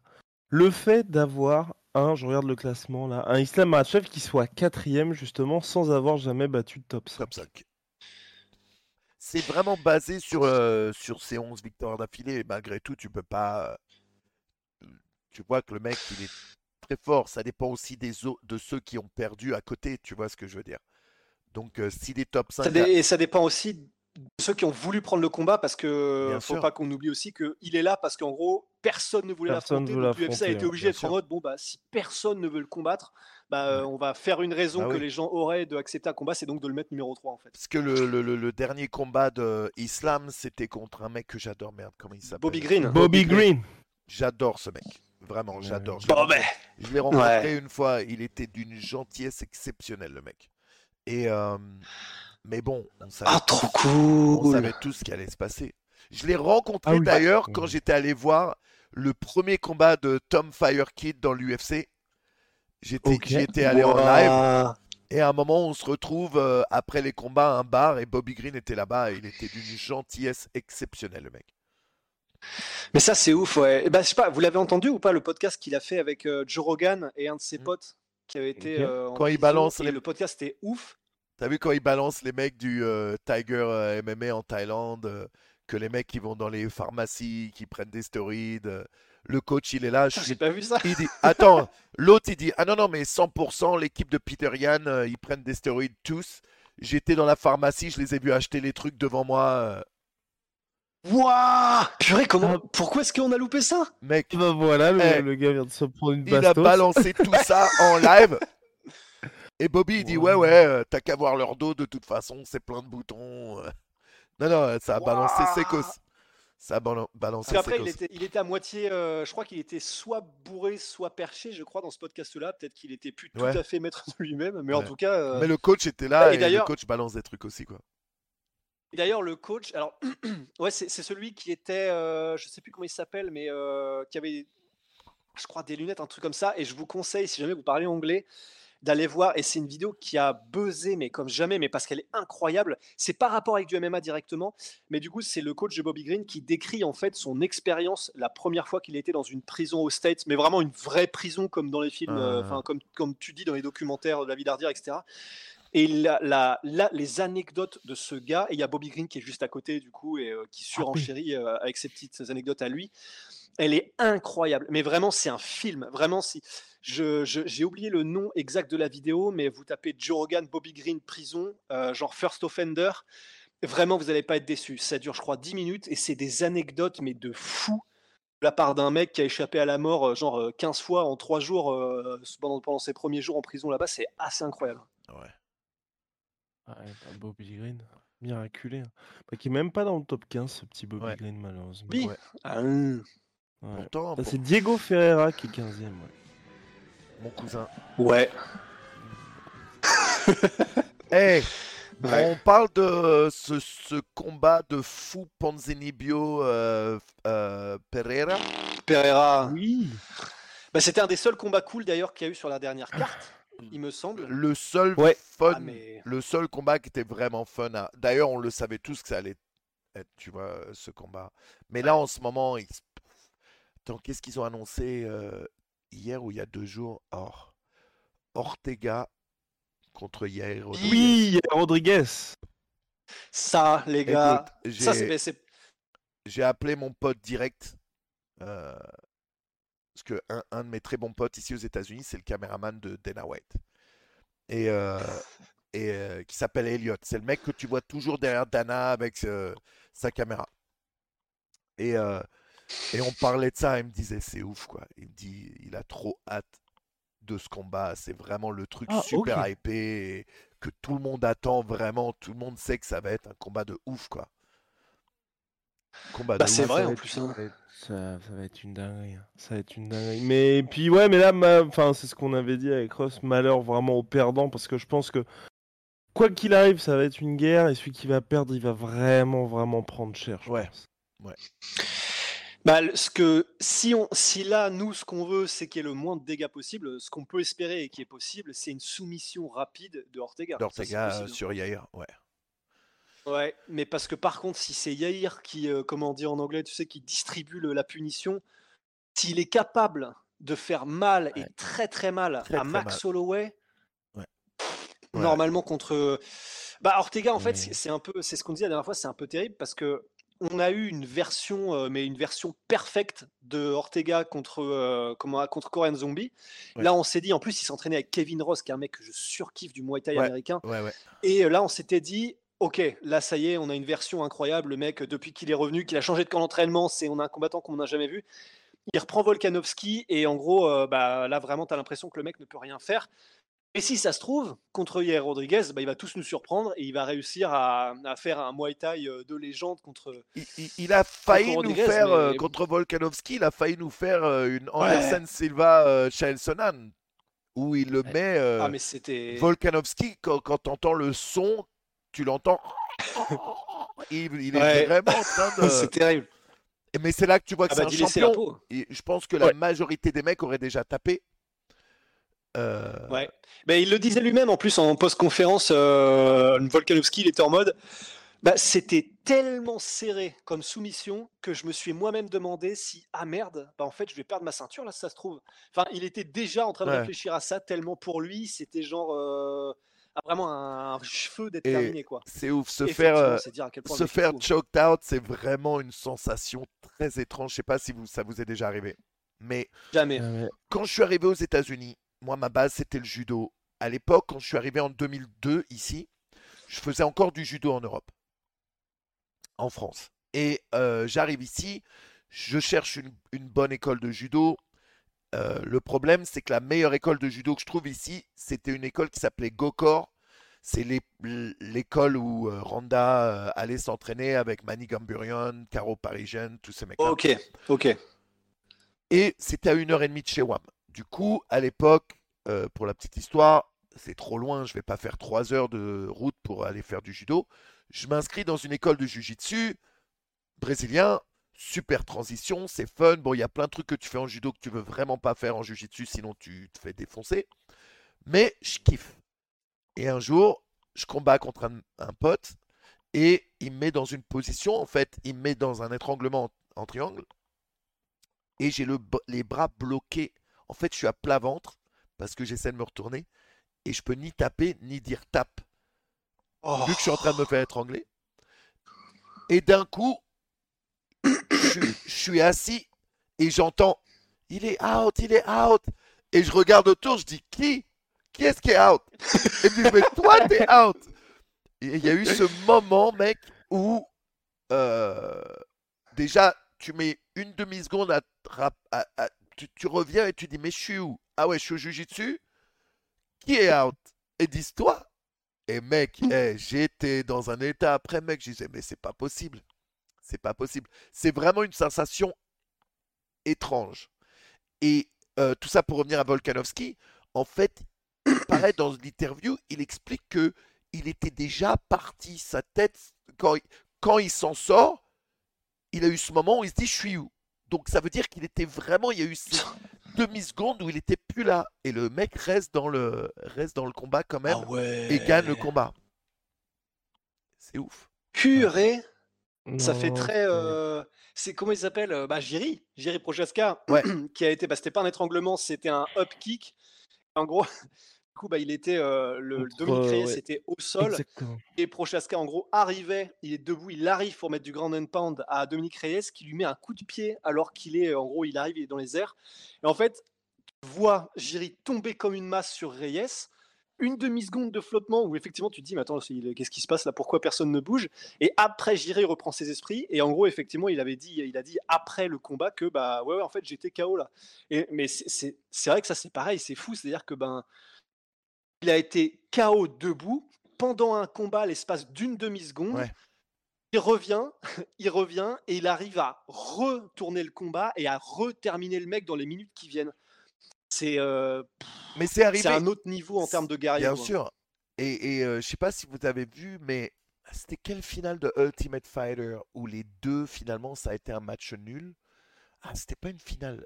C'était Gremena où, en fait, c'est fait match Ah. nul Euh, parce que il y en a un qui est KO et l'autre en tombant se cogne la tête. Donc, c'était un double KO très chelou. Du coup, ni l'un ni l'autre gagne. Ok, purée, Et, je, euh, je- ouais, je- bah oui, il y a eu le, le, Et le Matthews- droit avec Frankie Edgar. Non. Mais là, ça. devait être. C'était ouais, pas, non, ça c'était devait être pas le contre Edgar, c'était un autre truc, ouais, ouais. Et c'était très chelou cette finition, parce que du coup, ça a été un match nul. Très bizarre. Matthews, quand il prend la ceinture la première fois, tu vois que. euh, putain, j'aimerais bien vous montrer les images, mais. Où, en fait, il. il euh, comment il s'appelait le mec contre il combattait C'était un. C'est un Canadien avec des locks à l'époque. Oui, oui, oui, oui, oui. Et en fait, C'est pas David Loiseau? Non, non, non, non, non, non, non. Non. Et il le soumet, et quand il le soumet, il tombe, mais du coup, Matthews, il est KO. Et il y a Oui, ça me dit un truc. genre ouais. une brève seconde où tu vois qu'il est out. Carlos Newton. Carlos Newton, exactement, merci. Et il revient, et ils ont fait genre, euh, non, non, euh, c'est bon, il a gagné, c'est lui le champion, mais à la base, ça aurait dû être un match nul parce qu'il était out lui aussi. Attendez, excusez-moi une seconde, excusez-moi. Carlos Newton. Comment ça t'est revenu ça d'un coup là? Euh, bah, Wiki... Mais non, alors Wikipédia déjà, et de deux, euh, parce qu'en fait, je me, je me souviens de ce gars-là. Attends, qu'est-ce qui s'est passé là? Il a eu 45 ans. Il y a eu l'anniversaire d'une de ses victoires il y a pas longtemps. Et j'étais en mode, euh, le gars est un, est un poster boy de malade. Uh-huh. Et euh, voilà. Je crois qu'il combat toujours, même maintenant. Enfin, Ouais, ouais. il, y a, il y a eu un truc il y a pas longtemps avec lui. Carlos Newton Ah non, mais pas, pas chez les pros, mais tu vois, il y a eu un truc avec, Ah, euh, je sais pas Mais si attends, c'est mis au mais bare knuckle ou un truc Tu comme sais, ça. c'est aussi euh, Dan Severn. Dan Severn, il a arrêté genre, euh, genre il y a deux ans. Et encore, je suis sûr que si quelqu'un l'appelle, il y va. Ah Dan ouais, Severn, c'est ouf. Ouais, lui il a, je sais pas, une centaine de combats, un truc comme ça. Bon, c'est abusé. Et, et surtout, il a 63 piges, quoi. Ouais. C'était à une Non, époque, c'était 103 le ans. sommet, quoi. Non, Ouais. mec, euh, Ouais, ah non, 2012 son dernier combat. 2012. Mais Ah faut ouais. dire qu'il avait 50, euh, plus Non, de mais 50 piges ouais, quoi. Ouf. c'est quand même. euh, Non, mais les gars, ils... attends, attends, faut. Il y a des mecs, il y a- victoire. il y a des 19 mecs- tu te dis, putain, mais il aurait dû arrêter. Tu vois, j'ai pas envie de voir Chuck Liddell combattre. Ouais. Chuck Liddell, euh, il habite dans le quartier dans lequel j'habitais avant. J'ai déménagé il y a pas longtemps. Mais quand tu le vois, IRL, tu- ça te fait tellement de peine, quoi. Le mec, il marche gauche à droite, il a un ventre ça comme. Euh, quand il parle, t'as l'impression qu'il a 10 chamallows dans la bouche. C'est dur à voir. C'est horrible. Et quand ces mecs-là, ils reprennent des combats parce qu'ils en ont besoin, mec, ça te fait tellement mal au cœur, mec. Le mec, c'est une légende euh, Mais- du MMA, quoi. Lidl, mais du coup, tu, tu le connaissais un petit peu? Perso, pas vraiment. pas vraiment. Hmm. Mais Tu euh, l'avais juste vu dans le ouais, voisinage. on se ouais. côté bonjour, salut, ça va, tu vois, comme t'es fan, tu le vois. Ouais. Il y a un marché tous les euh, mardis là-bas, tu le vois, tu dis bonjour, tout ça, mais mec, ça me ça me brise Bah non, le cœur quoi de le voir comme ça. J'ai pas envie de le voir comme ça. Et j'ai pas envie de le voir combattre. Et il y a plein d'autres mecs comme ça. Tito Ortiz, qui a envie de regarder Tito Ortiz combattre maintenant, quoi? Ouais. Ah, mais oui, surtout qu'il veut revenir contre Shogun Rua. Ouais. Oh, c'est pas possible. À l'UFC pour boucler la boucle, il a dit. Ouais. Ah ouais, non. Mais encore que Tito Ortiz, c'est, enfin, c'est moins pire peut-être que Chuck Oui, Liddell parce qu'il il a l'air encore assez vif, tu vois, suffisamment vif Ah, et tout. sais pas. Chuck. Liddell, c'est, c'est vrai qu'il y a, il y a vraiment un côté, le mec a l'air deux fois plus lent qu'avant. Ah mais, mais Non, mais vous, niveau raisonnement et tout. je pense que réellement, vous vous rendez même pas compte à quel point le mec, il est, euh, il est perdu, Ouais. quoi. Troy, putain. Moi, je le suis sur Insta. Il fait beaucoup de promos, tu vois. Il fait beaucoup de placements de produits sur son Insta. Ils sont obligés de sous-titrer quand il parle, le mec. Oh, merde, sur son propre Insta lui? Sur son propre Insta, c'est Ouais. sous-titré les trucs euh, quand il fait des trucs de promo. Ouais. Ça, c'est- Après, cela dit, je... est-ce qu'il avait vraiment. Moi, je me dis peut-être qu'il voulait aussi revenir pour se prouver qu'il pouvait toujours être là C'est 100% En tant qu'athlète. Financier. 100% financier. 100%. Ah ouais, Alors moi, je connais Parce son que ex- c'était un bel événement, tu vois. Vas-y. Moi, vas-y, je, vas-y. je connais son ex-femme. Je joue au tennis dans un groupe euh, dans mon ancien quartier et elle y joue. Et elle m'expliquait que, en fait, parce que je sais pas si vous vous rappelez, mais à une époque, à l'époque des Fertitta, quand Chuck et Matthews avaient arrêté, il leur avait donné des jobs à Mhm. chacun. L'UFC, Emploi fictif. euh, emploi fictif. C'était vraiment leur manière de les remercier en mode tous les mois, on vous donne 50K pour vous remercier de ce que vous avez fait pour l'UFC. Un jour, l'UFC est vendu. La boîte qui arrive, ils font un audit, ils disent mais euh, ces deux mecs-là, on les paye, c'est quoi leur job? Bah, il n'y a pas vraiment de job. qui eux? Eh ben, on arrête de les payer. Et ils se retrouvent du jour au lendemain euh, où on leur enlève cette oseille, quoi. Et Et pas investi ou. non, ces mecs-là. C'est vraiment pas sécure financièrement. Ouais, ouais, ça n'a pas investi. Et euh, bah, il se retrouve à refaire des combats. Après, il y a eu l'histoire de Matthews avec le train. Ouais. C'est ouf. Et il est encore en train de récupérer d'ailleurs là, je crois. Ouais, ouais, lui, à vie, il sera. euh, Oui, oui. Mais il y a eu des histoires avec Matthews, des trucs euh, perchés aussi, pareil avec sa femme. Euh, c'est partout, quoi. Tu peux trouver ça. euh, tu vas sur YouTube, euh, ça parle de ça euh, de ouf, quoi. Qu'elle avait mis un restra- Parce que- restraining order, il avait plus le droit de s'approcher d'elle et des enfants, tout ça. C'est ouf. C'est ça, parce que moi, il me semblait, je, bah voilà, tu m'apprends, parce que moi, je me souviens que c'est Dan Hardy, je l'avais entendu parler de Matthews en disant, euh, il y a un mec qui lui posait la question, ok, euh, Dan Hardy, s'il y a deux mecs là que tu peux euh, combattre à l'UFC et leur donner une bonne leçon, qu'est-ce que tu fais? Il avait dit un, Greg Hardy, du coup, c'est un poids lourd, mais du coup, Ouais. voilà, il était en mode, bah, il tape des animaux et tout ça, donc je, Sa le- je femme, le- je le veux, tu il vois. avait eu, il avait tapé Oui, son aussi. ex-femme, ouais. Et il y avait Matthews, mais j'ai jamais su Matthews, pourquoi, ouais. donc là, effectivement, tu m'apprends en fait. Ouais, Matthews, il y a eu des histoires. euh, ouais, ouais. Il y a, Matthews, il y Mm. avait eu du sale, euh, du, du sale sur Matthews. Et d'ailleurs, euh, il y a beaucoup de gens qui disent que l'histoire du train, en fait, qu'il a essayé de se suicider, que c'était pas un accident du tout, quoi. Ah ouais. Ah oui, d'accord. Tu sais, c'est c'est dur quand même, malgré tout, pour beaucoup, d'être au sommet d'un truc. T'es le meilleur dans le monde. Et du jour au lendemain, tu retombes dans l'anonymat. T'es plus personne. Exactement ça. Les gens. C'est c'est ce que disait Chuck Liddell. Ouais, c'est très très dur pour ces mecs-là. Très très très très Ils retombent dans l'anonymat, tu disais, Rusty. Parce qu'ils ont quand même ce statut de légende. Justement. euh, Et c'est comme ça, ça. et Oui, mais dans tous les sports. dire quelqu'un est une légende, ça dans fait le MMA. partie du PC.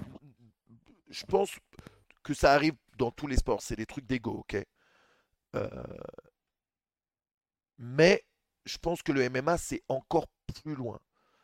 Encore plus loin. Parce que c'est de la baston. C'est le truc ultime. C'est c'est ce qui montre quand tu es le meilleur à ça dans le monde, tu es le mal alpha. Tu vois ce que je veux dire? Tu es le, le top de l'évolution physique, en fait. C'est Et- clair. Non, c'est clair. Bah, ouais, t'es celui qui peut dominer tous Bien les autres êtres humains, ce qui est quand même hallucinant quand il Bien pense. sûr. Et bah, on est tous, euh, c'est dans notre ADN à chacun de nous, et on a envie aussi de monter dans les hiérarchies, les machins, et ça fait partie euh, de savoir que tu peux dominer d'autres êtres humains. Mais c'est vrai que du coup, il y a un côté encore plus. euh, ça pris mal et le fait de savoir que lui, c'est le meilleur à la domination physique que tous les autres sur la planète, c'est vrai qu'il y a un Bien côté sûr. ouf. Et, c'est, et justement, c'est ce que disait Shock Lidl en fait. Parce que moi, c'est, c'est lui qui m'avait ouvert les yeux par rapport à ça. Il disait, en fait, ce qui est extrêmement compliqué, c'est que non seulement le champion du monde de MMA, mais que du coup, en plus, c'était une star, parce qu'apparemment, il disait, même si à l'époque, même en 2006 et tout, c'était ce que c'est maintenant, bah, en fait, les gens savaient qui il était quand même. Bien et sûr. du coup, quand il allait euh, en boîte de nuit, quand il, quand il allait dans Bien certains endroits, les gens savaient, ils savaient que, ok, c'est lui, c'est lui qui bat tout le monde, grosso modo, à la bagarre. Mais surtout, ce que, ce que disait Shock Liddell, il utilisait cette expression en, en anglais, il disait I miss being the man. Et en Ouais. gros, il disait quand tu te déplaces partout et que c'est toi le man, enfin c'est toi, c'est toi le gars, tu vois. C'est toi le, le, le- je sais pas comment on pourrait traduire en français, mais c'est toi le, le- la star, le centre des Mhm. attentions, le gars. en fait. L'homme avec un gars. H, tu vois, un grand H. Et c'est ça. C'est Ouais. toi l'homme avec un grand H. Et en gros, il disait ça. Ça, c'est vraiment, euh, comment sûr. dire, euh, comment on dit, addictif en fait. Je te garantis coup, quand tu n'as qu'aujourd'hui, plus pardon, ça, vas-y. Je te garantis qu'aujourd'hui, il sent le regard des gens sur lui en mode ah le pauvre. Mais est- bah. tu vois ce que je veux dire? Ouais, puis surtout, je pense que c'est peut-être ça aussi. Ils doivent, ils doivent surtout le subir d'autant plus, plus fort que par exemple un mec comme Forrest Griffin, parce que Forrest Griffin n'a jamais atteint les mêmes sommets Oui. et aussi longtemps. Oui. Et donc du coup, je pense que tu as aussi moins ce côté-là. Mais sais plus, aussi Forrest. Il- Pardon, vas-y, vas-y. Vas-y. Ah, c'était dans le tennis, en gros, euh, dans le tennis, euh, tu, il disait que les bons coachs, justement, c'était jamais les joueurs qui ont Les été numéro 1 Ouais, ouais. mondiaux ou Bien qui ont été euh, bah, longtemps, qui ont longtemps dominé, parce que c'est les mecs qui étaient plutôt au top 20, top 30, parce que eux étaient obligés d'observer les meilleurs. Ouais, ouais, ouais. Le... Ah. euh, Merde, putain, je sais plus ce que j'allais dire. Bref, c'est pas grave. C'est. Mec, c'est dur. C'est dur. C'est un métier vraiment où tu dois avoir un ego euh, démesuré. De toute façon, tu peux pas douter. Le moment où tu doutes, euh, c'est là que ta carrière risque de prendre vraiment. Et, et on l'a vu avec beaucoup de mecs euh, dans le MMA. Tu sais, les mecs qui dominent, du coup- dominent, dominent, et un jour ils se prennent le plus gros chaos de Ouais. leur vie. Et là, d'un coup, plus rien. Ça, c'est terrifiant. Et c'est vrai que là, il y en a, il y en a pas mal des exemples. Et même, ça arrive pour des champions, ça arrive aussi pour des aspirants, parce que bah, que ce soit, euh, il y a eu, il y a eu Darren Till, mais moi, un des exemples qui m'a le plus marqué, c'est euh, Thomas Almeida. Je ne sais pas si vous vous souvenez, euh, du coup, qui était un jeune Bien sûr. ouais. qui est arrivé. Alors, c'était en bantamweight, et en gros, c'était, je crois qu'il était à 20 ou 21-0, quasiment que des KO. Ouais. Et, euh, et il est, et, et il avait cette confiance qu'ont les, qu'ont les aspirants avant de connaître leur première défaite confiance, c'est une confiance que je pense que peu de gens connaîtront jamais dans leur vie en fait. C'est la, la confiance de je domine tout le monde, j'ai ma trajectoire qui m'amène vers le titre sans aucun doute, Mhm. Euh, je, je peux faire n'importe quoi, machin, enfin le, le ciel est la limite. Et je crois que c'était contre Cody Garbrandt, je crois, qu'il avait connu sa première défaite ultra violente en plus par KO, et il n'a plus jamais été le même en fait. Bien sûr. ouais. Ça, c'est vraiment le truc qui me font flipper parce Bien que sûr. du coup, tu te dis, ben, c'est c'est- ce que disait, euh, comment s'appelle-t-il, légende du Muay Thai française, Jean-Charles Skarbowski. Ouais. En gros, il, bah, il avait été du coup voir euh, les mêlées, enfin, les, vraiment les grands Nakmoy euh, en, en Thaïlande. Et en gros, bah, il disait, bah, un des secrets, ça paraît con, mais un des secrets que m'avait donné un une des légendes, c'était vraiment travail. Et je sais qu'on en avait parlé, bah, du coup, Manu Guillaume, la première fois qu'on s'était téléphoné, mais vraiment, voilà, il disait, travaille avoir confiance en toi. Et je sais que là, ça ne fait pas euh, coach développement personnel et tout. Je sais que ça paraît vraiment con. Mais quand ça vient d'un mec du Muay Thai qui t'explique pourquoi, c'est parce qu'en fait, quand toi-même tu te convaincs que tu peux, tu peux le faire, tu as les capacités physiques pour le faire, tu es le combattant qu'il faut pour arriver à arriver là où tu veux arriver, champion UFC ou quoi que ce soit, bah, la confiance en toi fait que du coup, tu as cette demi-seconde d'avance dont on parle depuis le début du podcast, qui fait que ben, ça fait la différence entre placer ton crochet au bon moment et mettre le KO en face, ou toi-même te le prendre dans une séquence où tu as douté et donc tu as eu un moment de retard et tu te fais toi-même mettre KO. Et effectivement, pour, euh, bah, pour Thomas Almeida, c'était ça. C'était, bah, il a eu cette confiance en lui qui était incroyable. Et à partir du moment où il s'était fait mettre KO, sa vie entière, visiblement, a changé en fait. Bien sa sûr. vie entière a changé à partir du moment où il s'est rendu compte que, ah merde, je suis pas invincible. Il y a un mec qui a été meilleur que moi, qui frappe plus fort, qui frappe plus dur, ou qui a même trouvé le moment de me mettre KO.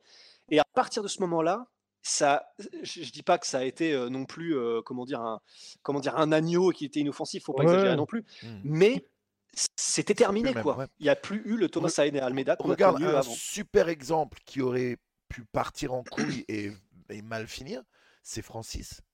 Francis clair. éclate tout le monde. One punch knockout. Combat contre Miocic. Miocic, il est arrivé avec le meilleur game plan de tout le, de tout le MMA. Je vais le faire me porter, je vais le fatiguer et je le cueille après. Ouais. Boum. Il revient.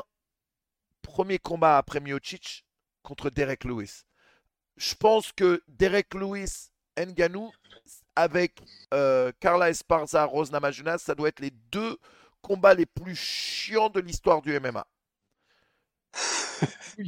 Ah, Et- bah, évidemment. Ouais. Francis obligé d'aller voir un thérapeute, euh, euh, euh, psychologue, on dit en français, un psy pour le sport, Thérapeute, et- je crois, ouais, ouais. ou thérapeute, ouais, Ouais. pour le sport, pour se remettre dans le truc. Ça aurait pu, il aurait pu revenir et plus jamais se remettre de cette défaite, tu vois.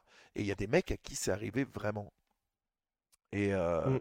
et euh, lui, il a fait l'inverse finalement après ce combat. Euh, il a fait ce qu'il fallait pour pouvoir revenir même beaucoup plus fort. Et euh, d'ailleurs, quand il arrive, euh, j'étais live au Nganou Miocic 2. C'était, euh, j'étais à fond pour Francis. Et euh, mais malgré tout, la manière dont il a mis KO euh, Miocic, ça m'a fait vraiment, ça m'a fait mal au cœur.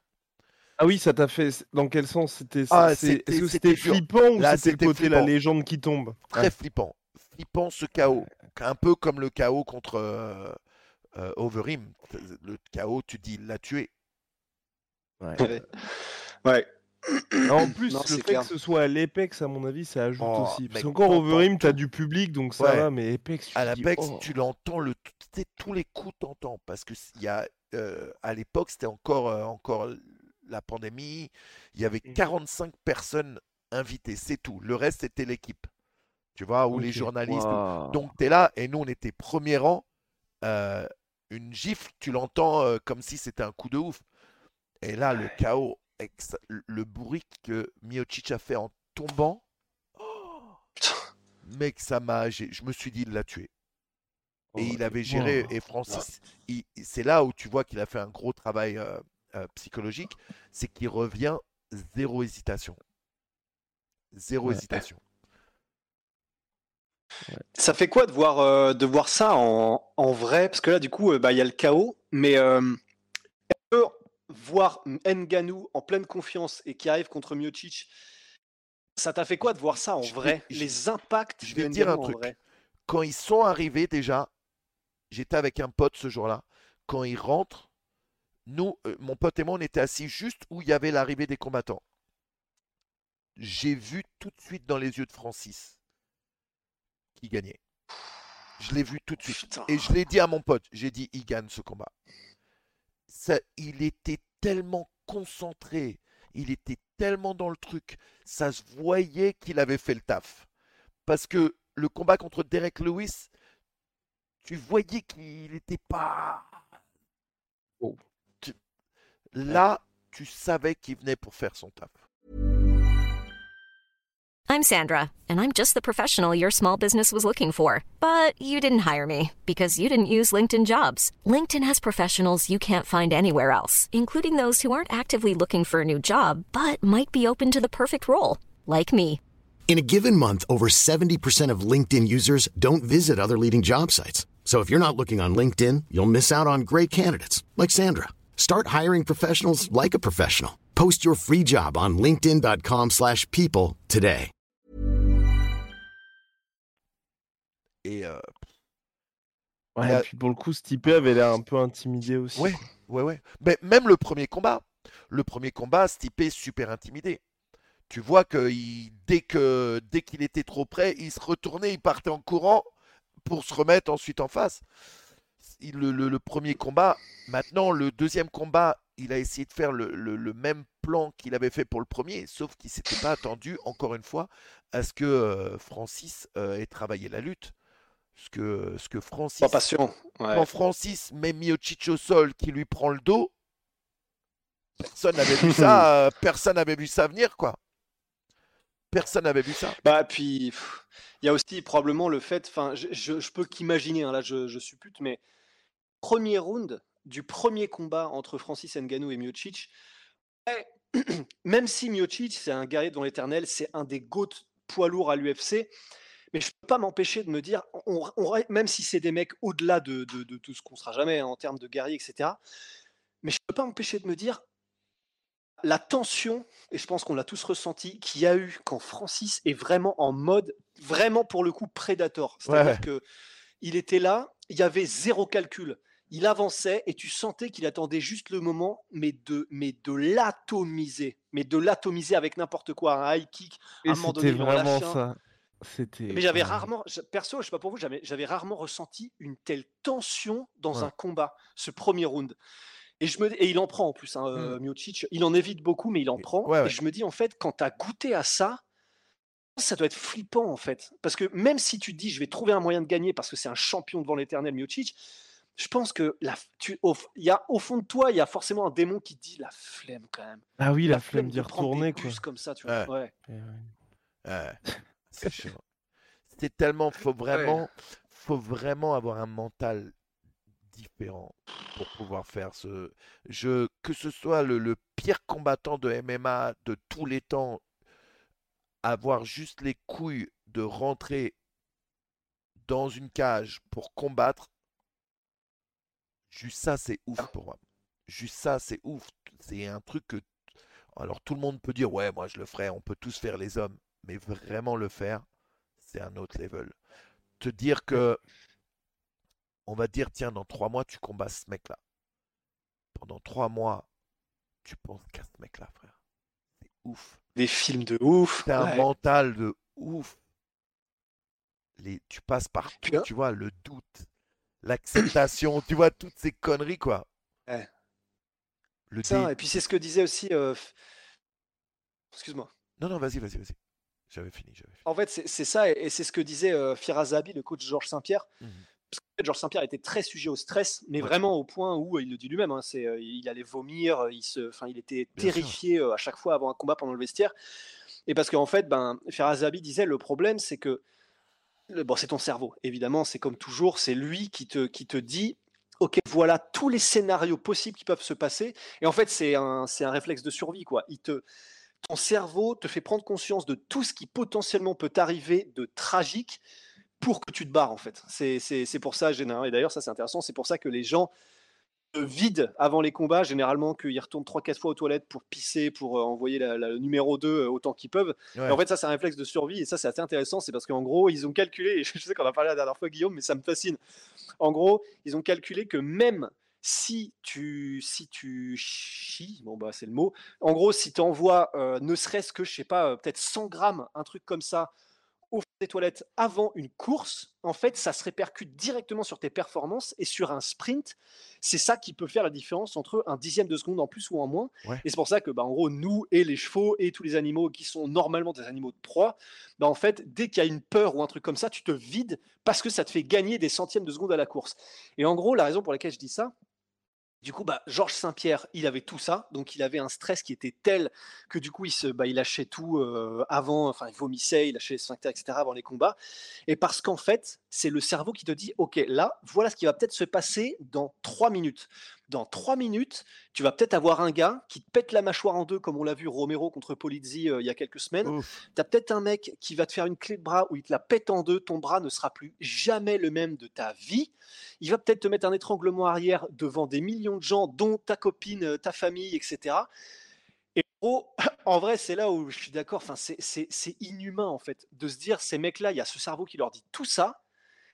Tyson hein, le disait sur ses premiers combats, et pourtant, ils y vont, et ils font, ils mettent un pas devant l'autre, et ils vont vers la cage, et malgré ce stress qu'on a du mal à imaginer, Ouais. et ben, ils vont combattre un autre Ah, assassin à main nue en face d'eux. Ah, c'est ouf. Tyson, il disait qu'il pleurait avant tous ses combats.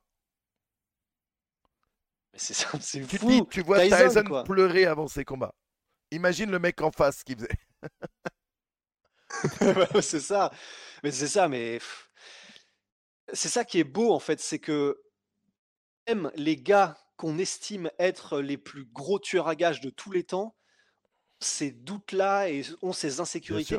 Après, ça, ça dépend parce que bah, pour le coup, je, pour avoir été dans le vestiaire de Cyril avant euh, bah, la plupart de ses combats à l'UFC, lui, je comprends pas. Je, à ce jour, je ne comprends pas. Tellement détendu. hein. Alors, mais c'est alors la seule fois où effectivement je l'ai vu beaucoup plus focus, c'était juste avant Francis. Ouais. Mais même à ce moment-là, c'était focus. C'était même pas de peur, c'était même pas. euh, tu sentais qu'il parlait beaucoup moins. Tu sentais que il, voilà, les vannes, c'était pendant le bus avant d'arriver, euh, machin. Ouais, les 10-15 dernières, allez, les 10 dernières minutes avant de rentrer dans la cage avec Francis, c'est vrai que c'était. Première fois où je le voyais euh, qu'il parlait vraiment plus. Ouais. Euh, tu sentais qu'il n'avait pas peur, il n'a pas été 40 000 fois aux toilettes, etc. Il a pas... Mais il était focus. C'est pour l'instant, c'est la seule exception. Euh, Nassour, pareil, je ne l'ai pas vu stresser non plus, Nassour Dinimavov. Il Mais, est euh, exceptionnel. hein. Son dernier combat, ça a été un classique. Classique. Et euh, Ouais. faire ce qu'il a fait au mec à qui il l'a fait, Elmen Chabazian, ouais. Personne l'a vu. Mm.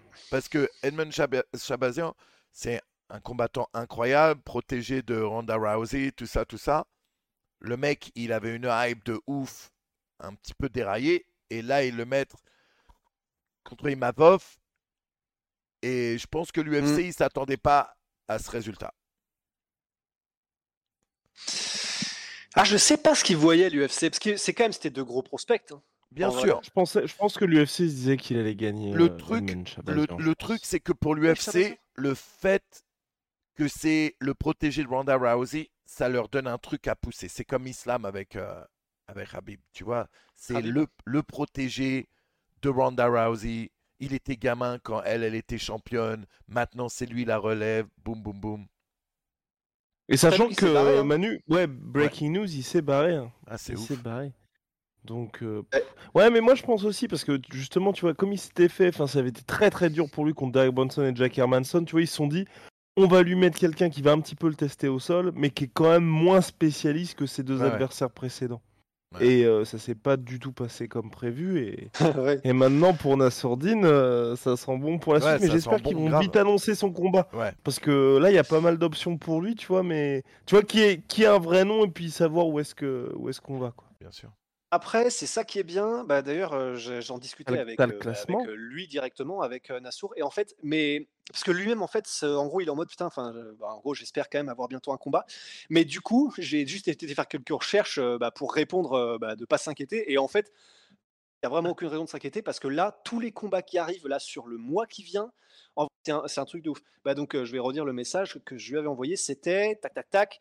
Ouais, euh, ils vont t'en trouver un sans problème. Je- Pereira versus Strickland le 2 juillet. Et si Strickland perd, ils te le donneront, je pense. Euh, parce qu'ils vont Ah garder oui. Pereira pour Ouais. le contre Easy. Quel combat Sinon, le gagnant de. Strickland Ouf. Pereira. D'ailleurs, t'as Strickland qui s'est fait sauter son Twitter cette semaine. Ouais, Il- Sean Strickland, ouais, il a perdu son Twitter. Ouais, mais il- le problème de Strickland, c'est qu'il dit beaucoup, beaucoup, beaucoup, beaucoup de merde. Et là, il, Et en plus, euh, il a fait quelques commentaires un peu relous quand même. Alors que je suis fan En du fait, mec à la base, mais là, il a fait des commentaires super relous par rapport au shooting. mais parce qu'il y a. C'est Ah, le- oula, putain, ouais, il a fait des commentaires bien, bien relous. Ouais. C'est ouais. Parce qu'à la limite, euh, être euh, politiquement incorrect comme Polo Costa, ça, euh, bah, Ouais. je pense que tout le monde s'en fout. euh, Oui, bah, c'est pour ça qu'il saute pas. hein. Oui, parce que c'est marrant en C'est plus. ça. Ouais. Et ouais. Bon, je suis pas. Après, bon, je pense que personne ici n'est étonné euh, que que Sean Strickland dise des trucs comme ça, parce que Ouais, c'est vrai que moi aussi, je le. En fait, c'est- un peu une relation euh, amour-haine euh, avec les sorties médiatiques de Sean Strickland, parce que c'est vrai qu'il y en a où il est incroyablement sympathique parce que tellement authentique par rapport à Ouais. ce qu'il vit, Ouais. par rapport à la réalité du MMA, de trucs comme ça que tu tu tu, tu aimes l'entendre. Mais effectivement, il y a des moments aussi où pas euh, d'être- comment dire, euh, c'est même pas d'être woke ou d'être euh, de- vouloir que ce soit cadré, collé- correct politiquement. C'est juste qu'il y a des il y a des trucs qu'il dit où c'est juste chelou en fait. Dans le sens c'est ouais voilà. je Au sais bout pas moment, t'as la envie de lui dire- mais Au bout d'un moment, tu as envie de lui dire, mec, détends-toi. Tu, tu vois, ça, ça va trop loin. Il va exactement à l'opposé de la woke culture, justement. C'est-à-dire que il- tous ces tweets Oh. sont faits pour provoquer. Et il y a un moment, c'est bon, mec, détends-toi de temps en temps. euh, parle de trucs euh, fun, quoi. Hmm. Ouais, c'est ça, c'est c'est vraiment c'est l'inverse opposé du, du, du wokisme, mais au point où effectivement, ça j'avoue c'est le bon mot en fait. C'est t'as l'impression que c'est provoqué pour provoquer et du coup c'est pas c'est pas drôle parce qu'il n'y a pas d'humour, il n'y a pas de. Ah, surtout quand c'est comme ça Costa, quoi. H24 quoi. Ouais. Rusty, ça. donc il y avait le perdant de Sean Strickland potentiellement, le perdant de Sean Ouais. Strickland contre Alex Pereira. Le Voilà, et après, qu'est-ce que j'ai dit? Sinon, le gagnant de Uriah Hall versus André Muniz, gros fight le 2 juillet, et c'est numéro 9 c'est le 2 contre juillet, numéro ça. 13. Ok. Absolument. Et sinon, peut-être le gagnant de Thiel versus Hermanson, si euh, si s'il est pas trop amoché le gagnant. C'est ce que Ouais. je préférerais, Et, euh, moi. C'est le 23 Ah, juillet. gars, et j'en profite parce que bah, j'espère que bon, je pense qu'il m'en voudra pas parce que du coup j'ai dit à Nassour ou peut-être le gagnant Thiel versus Hermanson s'il est pas trop amoché et après je lui dis j'espère que ce sera pas Thiel parce que je le kiffe trop et il a répondu à un truc putain mais c'est tellement kiffant de pouvoir dire ça à propos d'un être d'un autre être humain il m'a dit si c'est Thiel t'inquiète je la mocherai pas trop et là mais putain parce que bon je suis un fanboy hein, je sais quand j'entends des trucs comme ça mais juste on parlait de la confiance des fighters Bien de sûr. pouvoir dire ça à propos d'un top 15 Bien qui est réputé pour son striking, qui a une machine, mais je kiffe tellement ça. Bien sûr. Ah non, c'est lourd. Oui, voilà. C'est lourd. Mais Parce qu'il est, il est, euh, il est rank quoi ma- maintenant, euh, Nassourdine? Il a quel rank? 11ème C'est super. Si je ne m'abuse. Ouais, c'est ça, 11ème, ouais. 11ème. Bah, Ah puis y a le, peut- le truc qu'il devrait y avoir, c'est à la base, c'était Gastelum Nassourdine. Ouais. Gastelum qui est était numéro dixième. 9, dixième. Et bon. Parce que honnêtement, Uriah Hall, Uriah j'ai pas envie. Ça, ça serait un peu chiant Ouais. comme combat. Mais, et même contre, euh, contre Sean Strickland, ce serait chiant. Tu sais, quand on parlait de mecs qui euh, manquent de confiance en eux, euh, Raya Hall, c'est le- l'exemple parfait. C'est le mec Sinon, hein. qui pourrait être le meilleur, mais il doute tellement de lui que chaque fois qu'il a un combat qui compte, c'est là qu'il n'y arrive pas. C'est un peu comme ce que tu disais, Chael, presque, c'est presque comme s'il se met trop de pression pour y arriver. Et euh, c'est dommage, parce qu'on on se rappelle tous de ses débuts dans l'Ultimate Fighter, dans le Tough. Euh,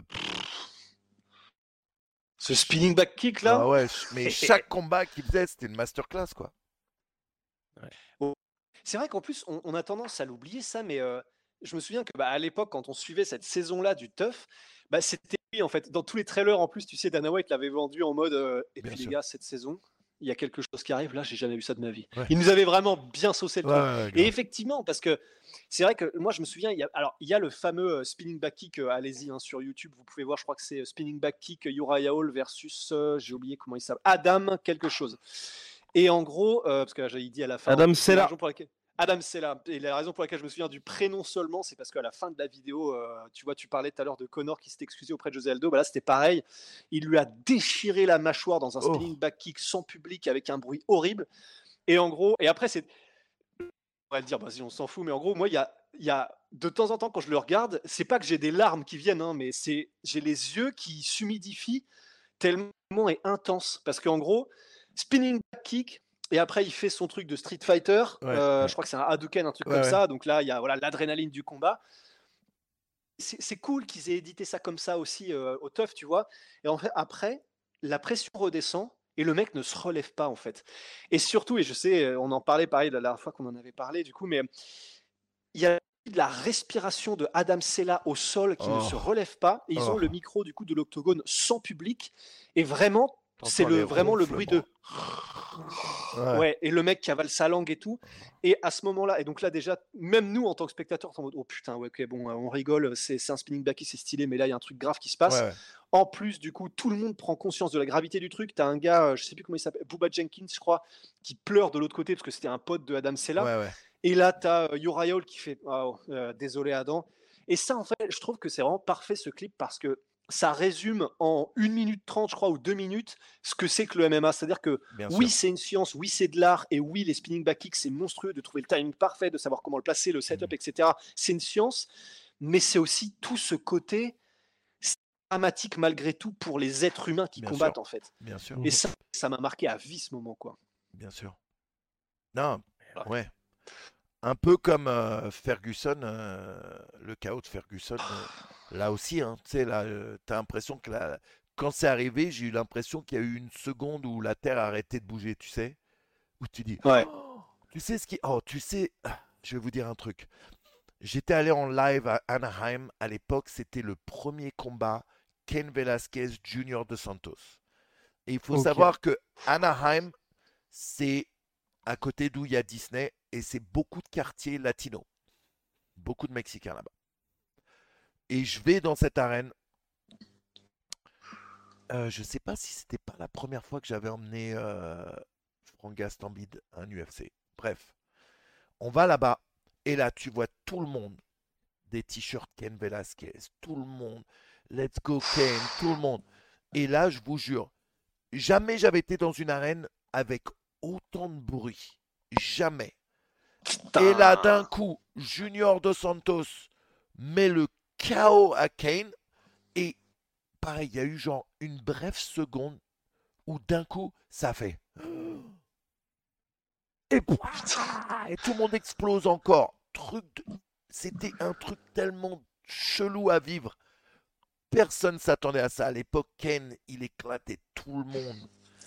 Il- Ouais. il- il- vraiment, il, il avait un cardio de ouf. Il luttait comme un ouf. il- oh. Et là, ce chaos, personne n'a attendu. Personne n'a attendu. Quel moment. euh, Ah, bon, L'ambiance après, la il a plus. quand même bien pris sa revanche. Ouais, Bah, il a Ouais. fait ce qu'on attendait, ce qu'on bien espérait sûr. qu'il ferait le premier coup. Ouais, ouais, bien sûr. L'ambiance la plus ouf que t'aies jamais vécue. Mais à la limite, même si c'est pas en MMA ou en, Euh, en stade ou un truc comme ça. Habib contre Connor. Euh, Habib contre Connor, il y avait plus de bastons en dehors de la cage que dans la cage. C'est-à-dire que. Mais oui, C'est-à-dire oui, il y avait des bastons après. mais ouais, partout. Mais je suis sur une vidéo YouTube où il y a un, un mec bourré, je pense qu'il était irlandais, qui s'embrouille avec un autre mec. Et je suis avec un pote. À la base, on va juste au chiottes après les combats. Et t'as deux mecs qui s'embrouillent. Et il y en a un qui met une droite à l'autre. L'Irlandais, il tombe tout droit, KO. Et tu vois mon pote et moi derrière, on est là. Oh, oh. Le meilleur KO de la soirée, mec. Le meilleur KO de la soirée. Mais après le combat, tout le monde, il y avait des bastons partout dans les gradins. Partout. Et moi, un truc assez drôle, c'est que j'étais assis avec un de mes potes et euh, moi, je, voulais que Connor gagne. Et je parle, eh, Connor ci et Connor ça. Et à un moment, tu as deux mecs qui s'assoient en, en face de nous, enfin devant nous. Et j'avais des super bonnes places en plus. Et, euh, et à un moment, je regarde et je vois, ils font un petit peu tchétchène, les mecs. Ils font un peu les oreilles un peu abîmées. Je dis à mon pote, bon, je vais arrêter de parler de mal de Habib. Et là, d'un coup, le mec, il FaceTime Habib en- euh, avant le combat et il lui parle en russe devant nous, quoi. Et il est en FaceTime avec Habib juste avant le combat. Je dis, bon, bah, je vais définitivement fermer ma gueule. On va pas dire des. On va, on va pas faire des Let's Go Connor. On va pas faire. Ouais, ouais. Ah, c'était ouf. C'était ouf. Ah la vache Ouais, ouais, ouais. Mais comment ils ont géré la, la- comment ils ont géré la, la- la sécurité euh, Euh, c'était impossible. les C'est bastons et tout? trop parti en couille. Mais je sais pas si vous vous rappelez, euh, Dana va sur euh, dans l'octogone et il dit je vais pas te mettre la ceinture maintenant. Si je te, sinon si ça je te part la mets vrille, maintenant, ouais. ça va partir en vrille. Et t'as Rabbi qui lui dit non, non, je la veux là maintenant, tout de suite, tu me la mets. Et Dana il dit non, non, non, non, si je fais ça, ça va.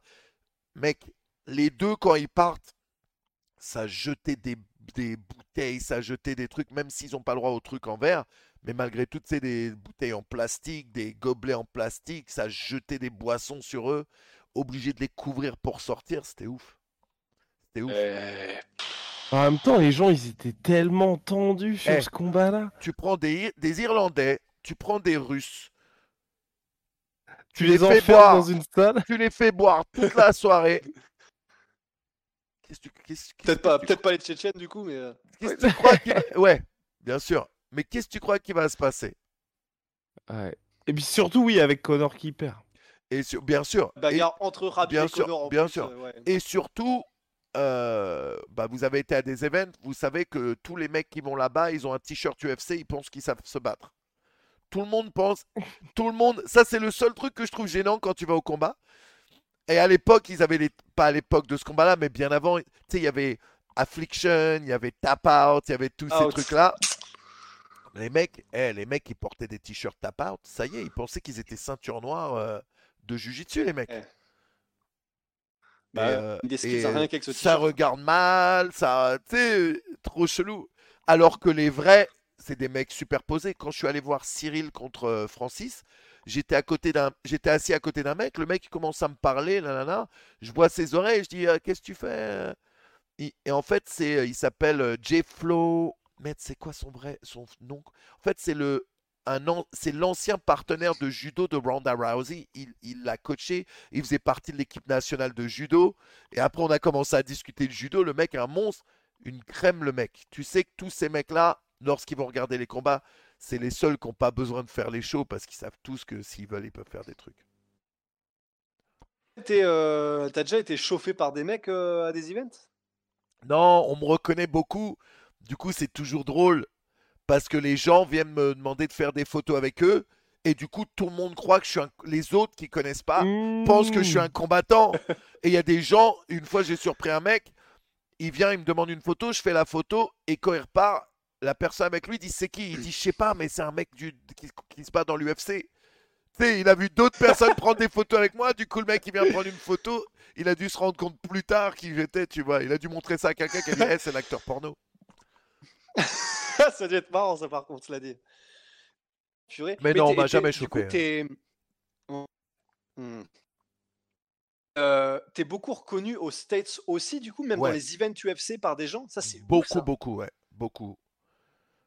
Beaucoup. En ma tête, en fait, bah, comme tu es une superstar en France, je m'étais dit, bah, en France, je pense que du coup, tout le monde te connaît partout, mais je savais pas qu'aux States, comme c'est un, un, pays qui est quatre fois plus grand, je Bien sûr. Pas du coup, c'était euh, pareil aussi. Bien sûr, ouais, ouais. Bah, la plus grosse consommation de porno, euh, c'est ici, donc euh, ça fait vraiment beaucoup, beaucoup. Capital, genre par proportion? Ouais, beaucoup, beaucoup, beaucoup de vues le porno aux États-Unis, ouais.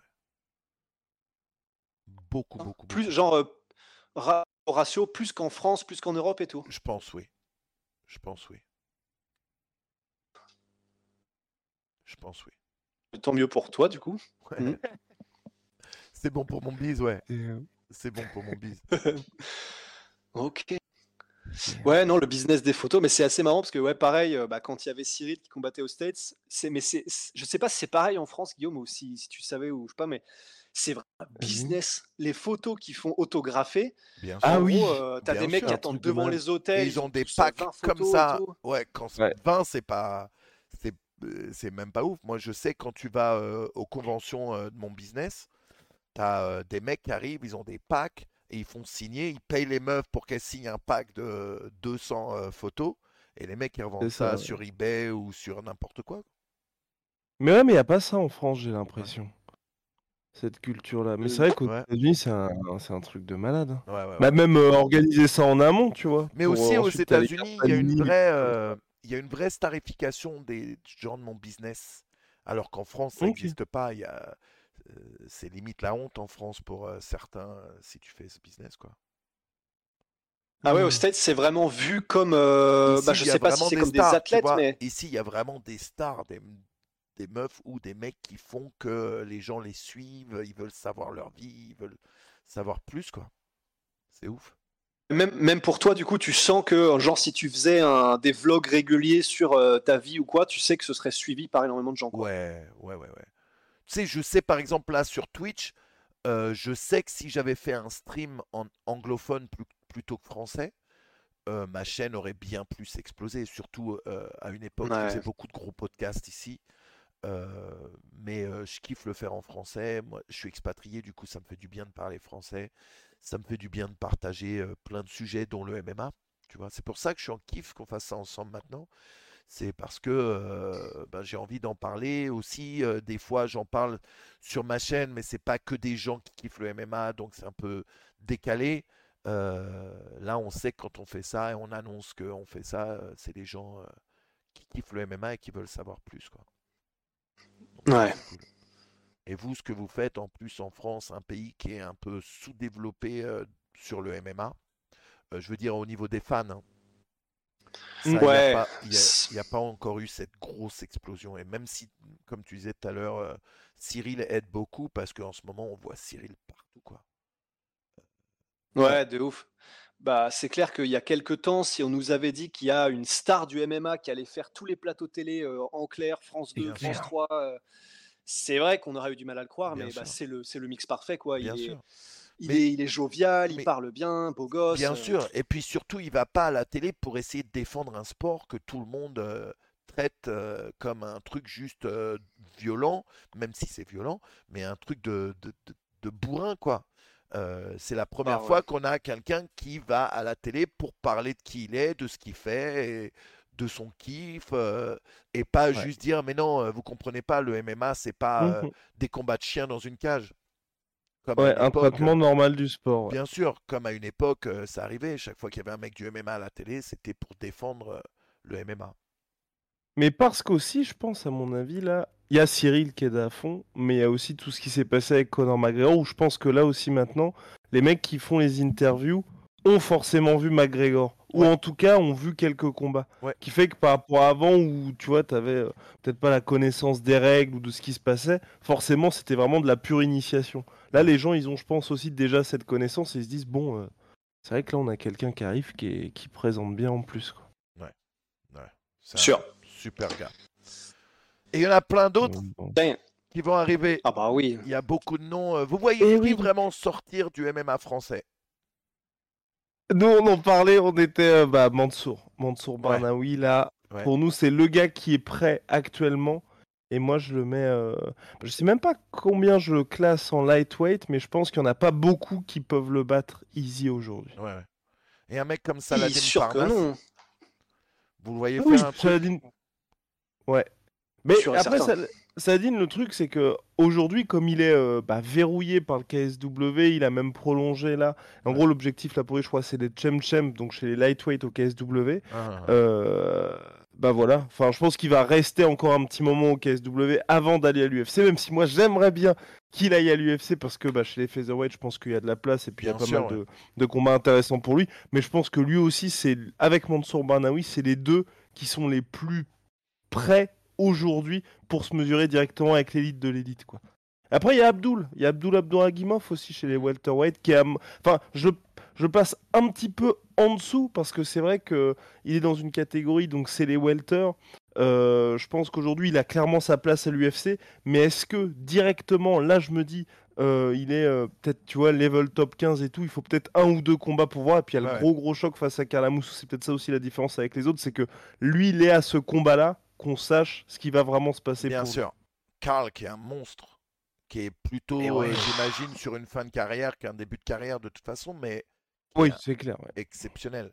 euh, qui a Bah. représenté le MMA français pendant tellement d'années. Vraiment. Mais bien. oui, je me souviens, je le voyais sur les, les Fight Sports. Il y avait le magazine Fight Sports avec les DVD et tout là. Et j'achetais ça et c'était toujours lui qui était, euh, enfin, très souvent qui était en avant parce que Psycho, parce qu'il a ce surnom, parce qu'il combat. Enfin, franchement, sûr, les ouais. combats de Carla Moussou, t'es jamais déçu.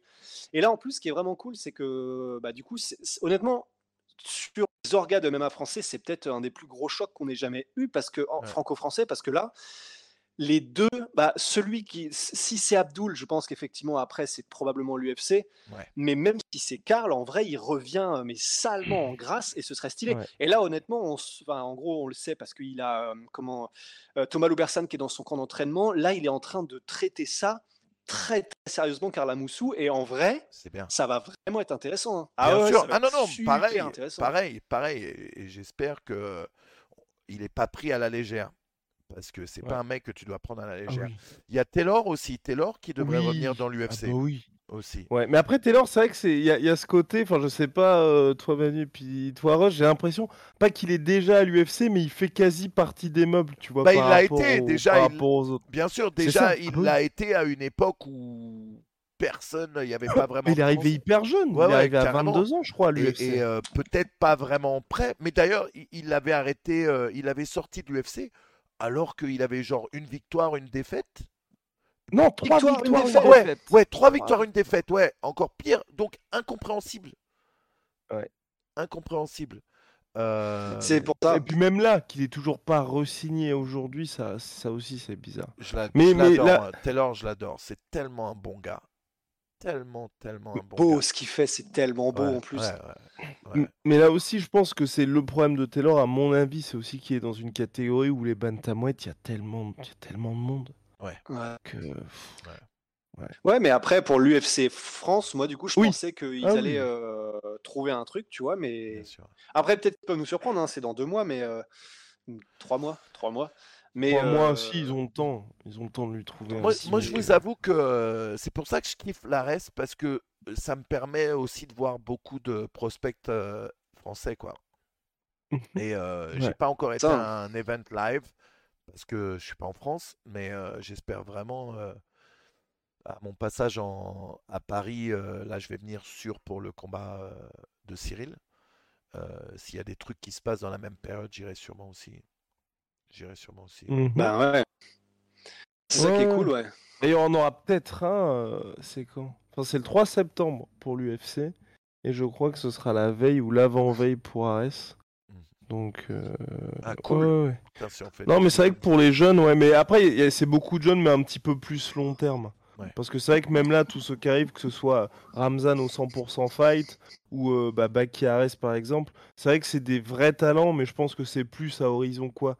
3-4 ans pour l'UFC que des Ouais, mecs ouais. qui sont déjà prêts aujourd'hui pour aller dans, Ouais, l'orga quoi. Parce que c'est ça aussi moi qui m'embêterait, c'est euh, qu'il y ait des mecs aujourd'hui, ça, ça c'est ce qui me ferait vraiment peur, c'est que des gars signent trop tôt à l'UFC en fait. Ouais, ouais, ouais. Et que tu vois, ils soient mis un petit peu au placard où la carrière n'avance pas Bien sûr. énormément. Tu vois, un peu comme ce qui s'est passé avec Fares Diam. Fares Ouais. Diam, là, il a été coupé, on, on sait pas trop pourquoi, mais c'est vrai qu'à mon avis, il aurait gagné à être un petit peu plus longtemps hors UFC, comme ça, quand il arrive, l'UFC se disent, bon, bah, on mise sur lui, on le fait combattre beaucoup plus. Bah, tu sais, euh, Fire Kid, Tommy, à la, bla- à la base, Mhm. l'UFC voulait le faire venir bien plus tôt. C'est lui qui avait refusé au début. C'est lui au Ouais. début qui avait dit non, non, non, c'est trop tôt, l'UFC, nanana. Il a préféré rester encore deux ans de plus. euh, à l'époque, c'était une ligue euh, anglaise, je crois. Ouais, le Ah, Bama, non. Ouais. Ouais, Ouais, le Bama, ouais. Et où il avait pris deux ceintures d'ailleurs, euh, de manière incroyable. Et j'étais Ouais. déçu. Je comprends pourquoi il a arrêté quand on en parlait ensemble. Euh, mais euh, j'étais déçu parce que je pensais vraiment que c'est un mec qui avait un gros avenir euh, dans l'UFC, quoi.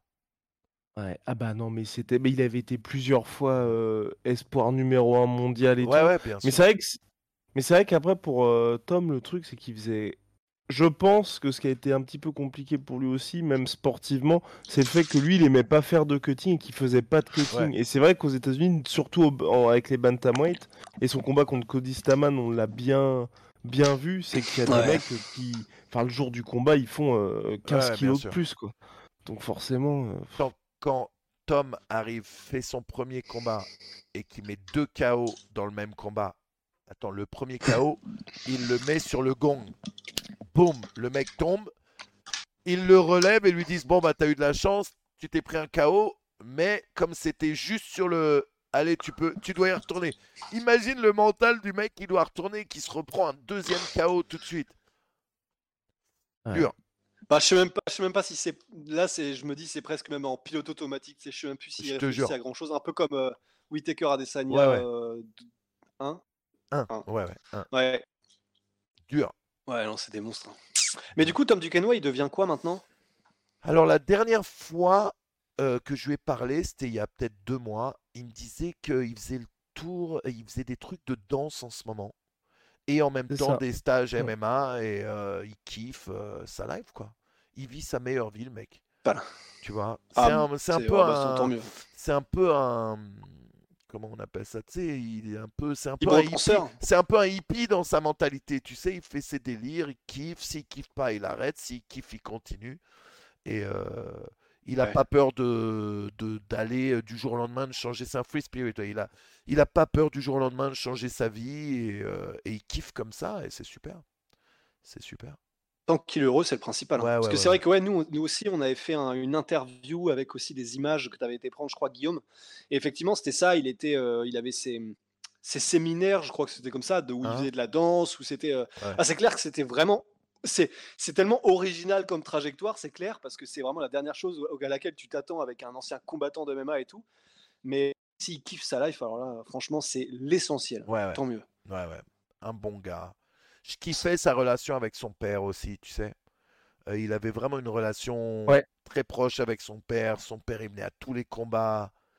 Tu vois que le mec, il est fier de son fils. Tu vois que le fils, il est fier de son père. J'aime, j'aime cette connexion entre lui et son père. Euh, Vraiment.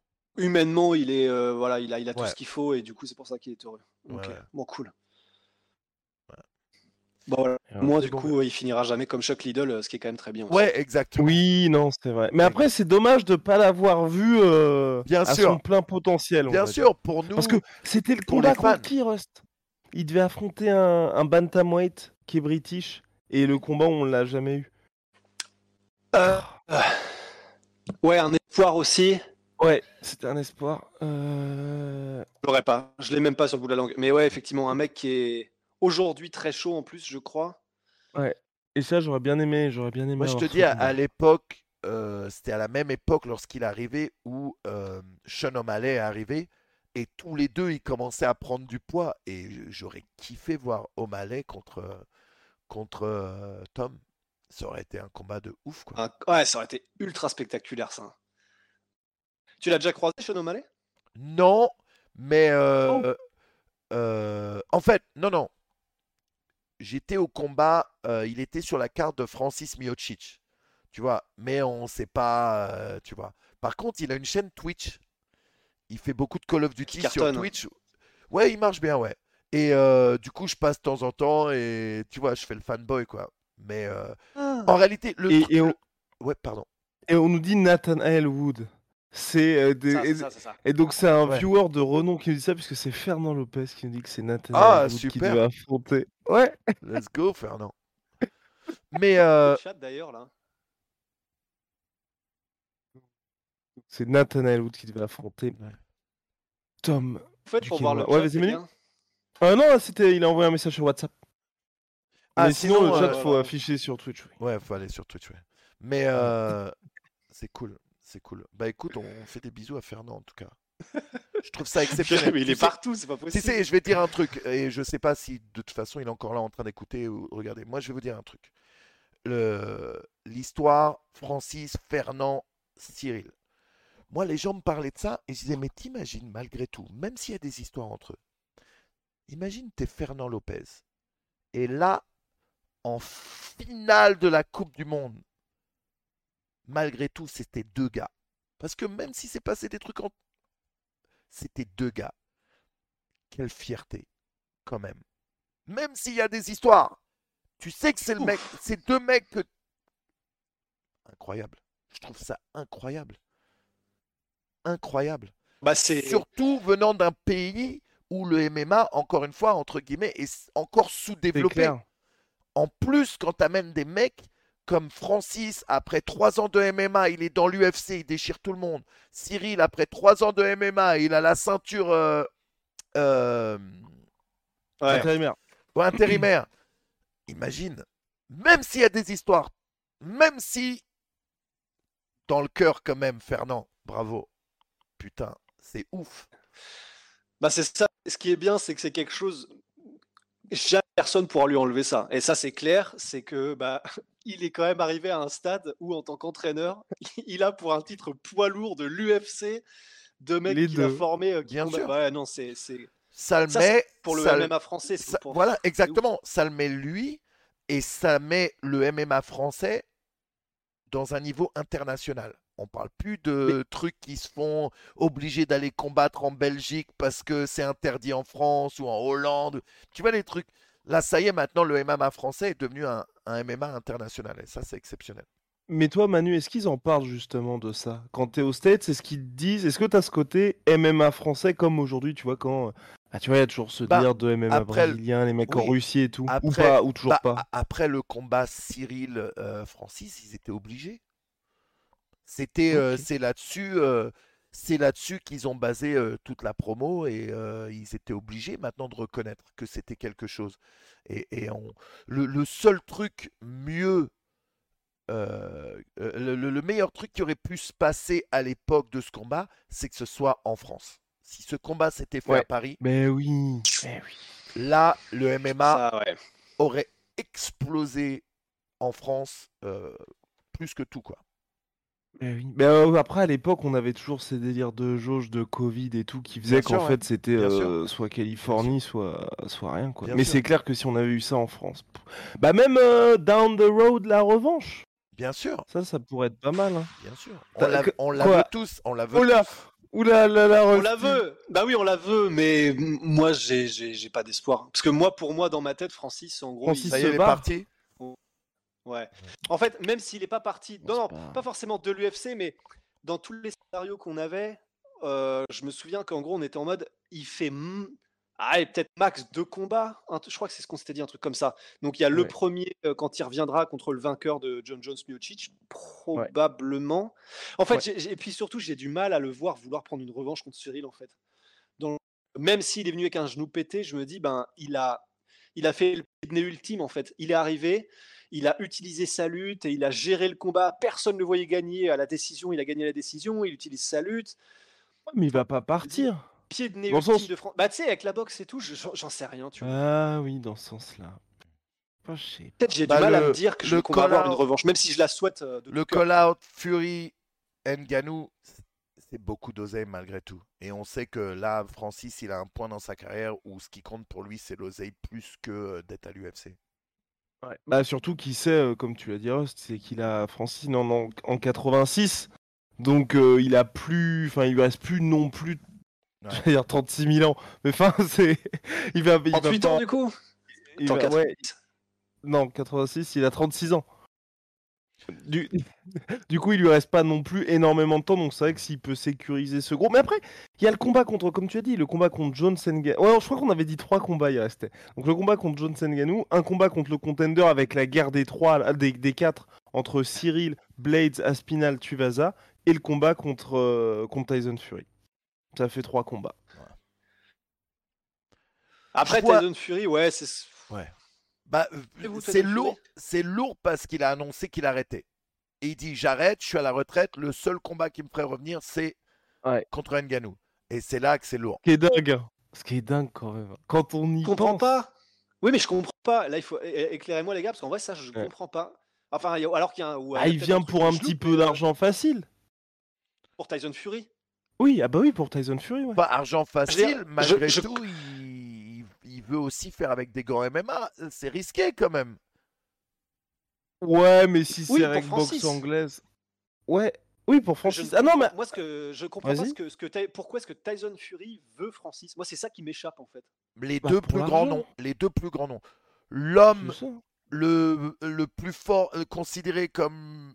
Tu sais, quand on parlait d'Alpha, euh, parce que euh, quand on parlait d'Alpha, le meilleur du monde, là on parle même dans tous les meilleurs du monde, le poids lourd, le mec considéré encore plus fort que les autres champions parce que à cause de sa catégorie de poids. Tu vois ce que je veux dire?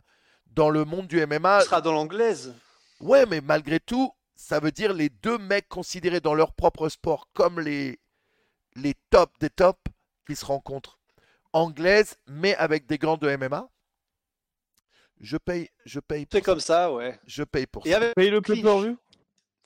Je paye le Ouais. pay-per-view sans aucune hésitation. Et- que- mais, pour que ça se fasse, moi, je, ce qui serait bien, c'est que l'UFC soit partenaire de ça aussi.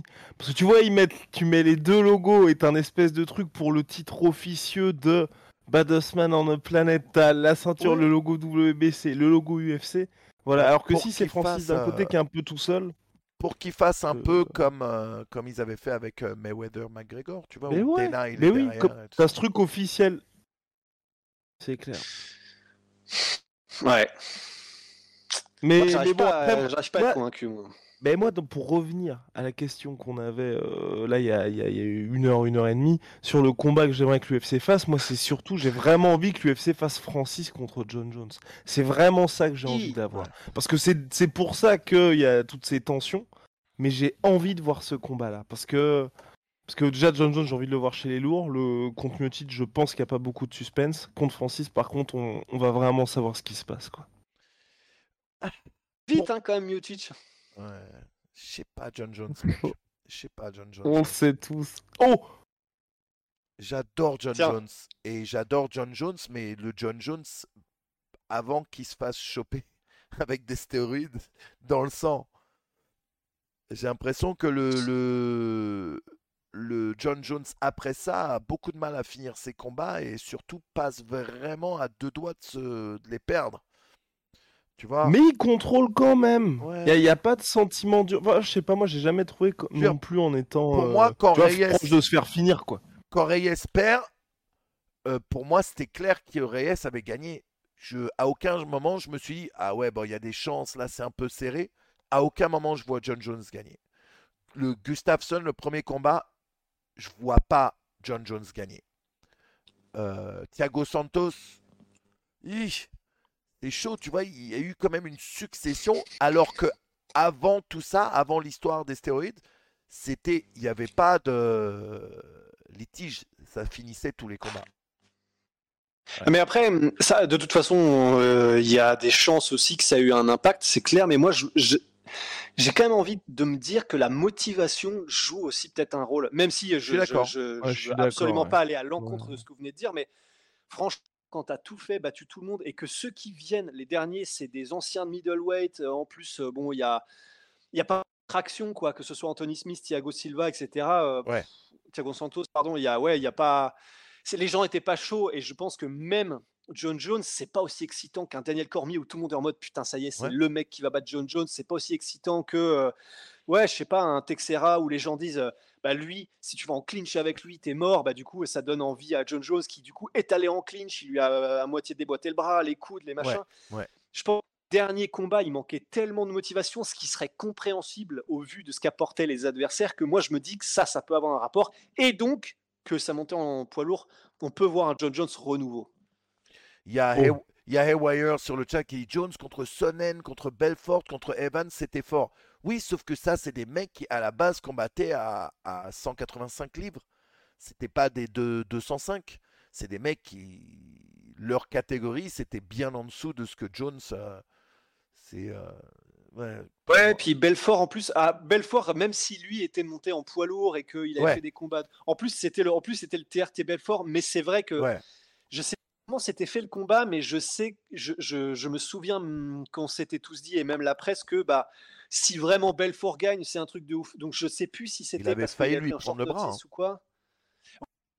Ben oui, et d'ailleurs, euh, John Jones a dit plus tard que la clé de bras était bien verrouillée et qu'en gros, du coup, bah, c'est juste qu'il voulait pas taper.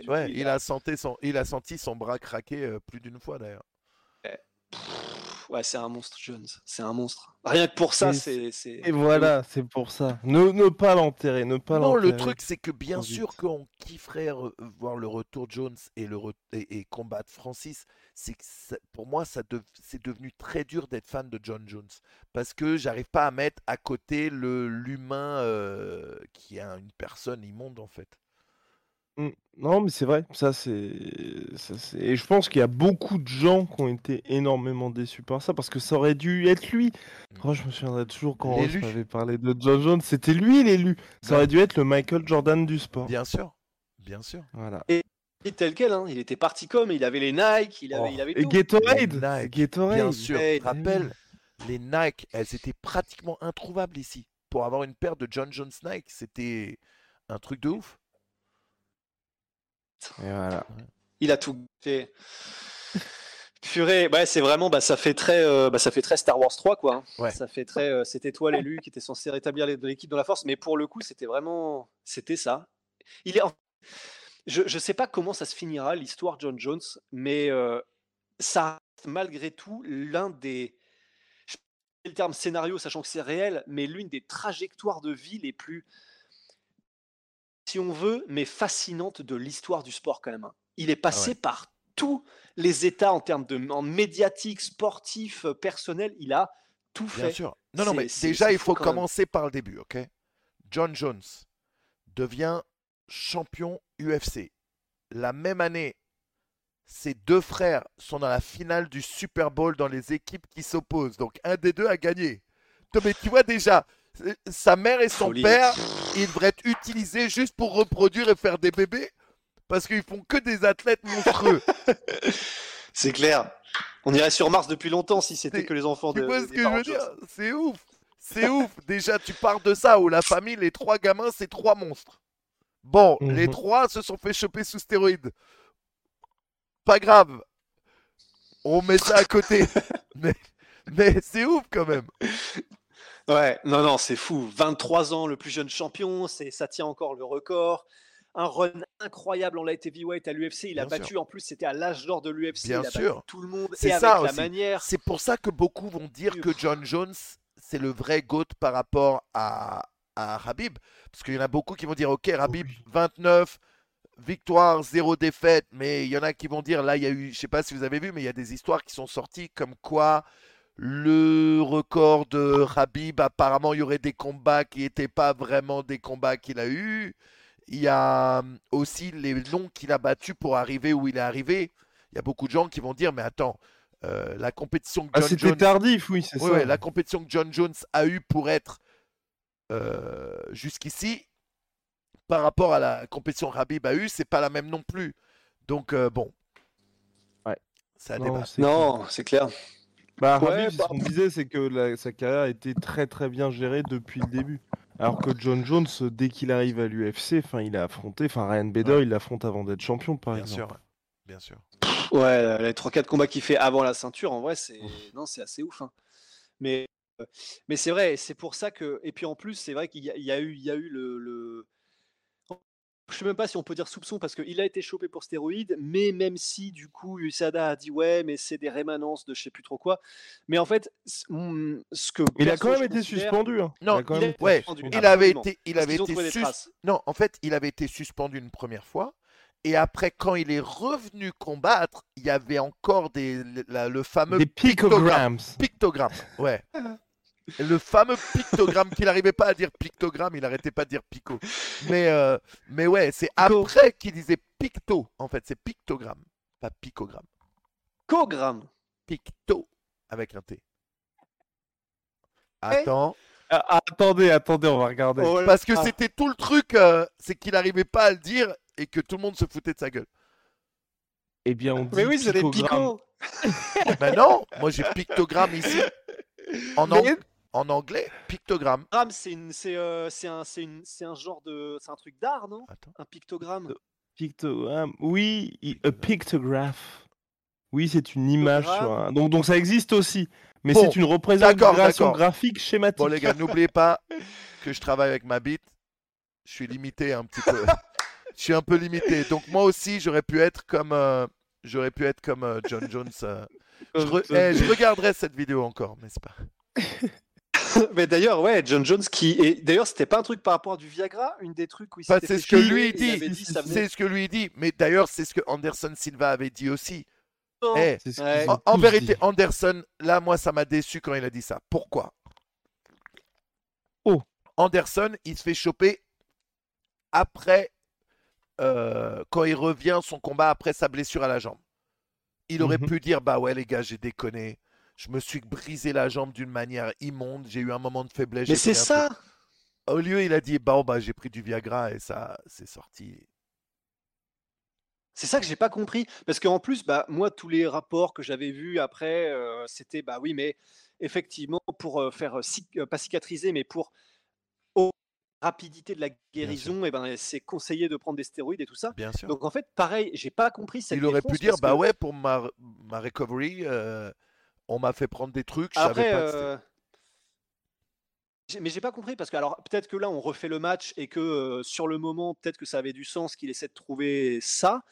Mais c'est vrai que là, euh, maintenant que le truc est passé, ça n'a vraiment aucun sens d'utiliser cette défense. Sachant que même à ce jour, effectivement, là, c'est devenu à moitié un mème et euh, Bisping s'est foutu un peu de sa gueule par rapport à ça.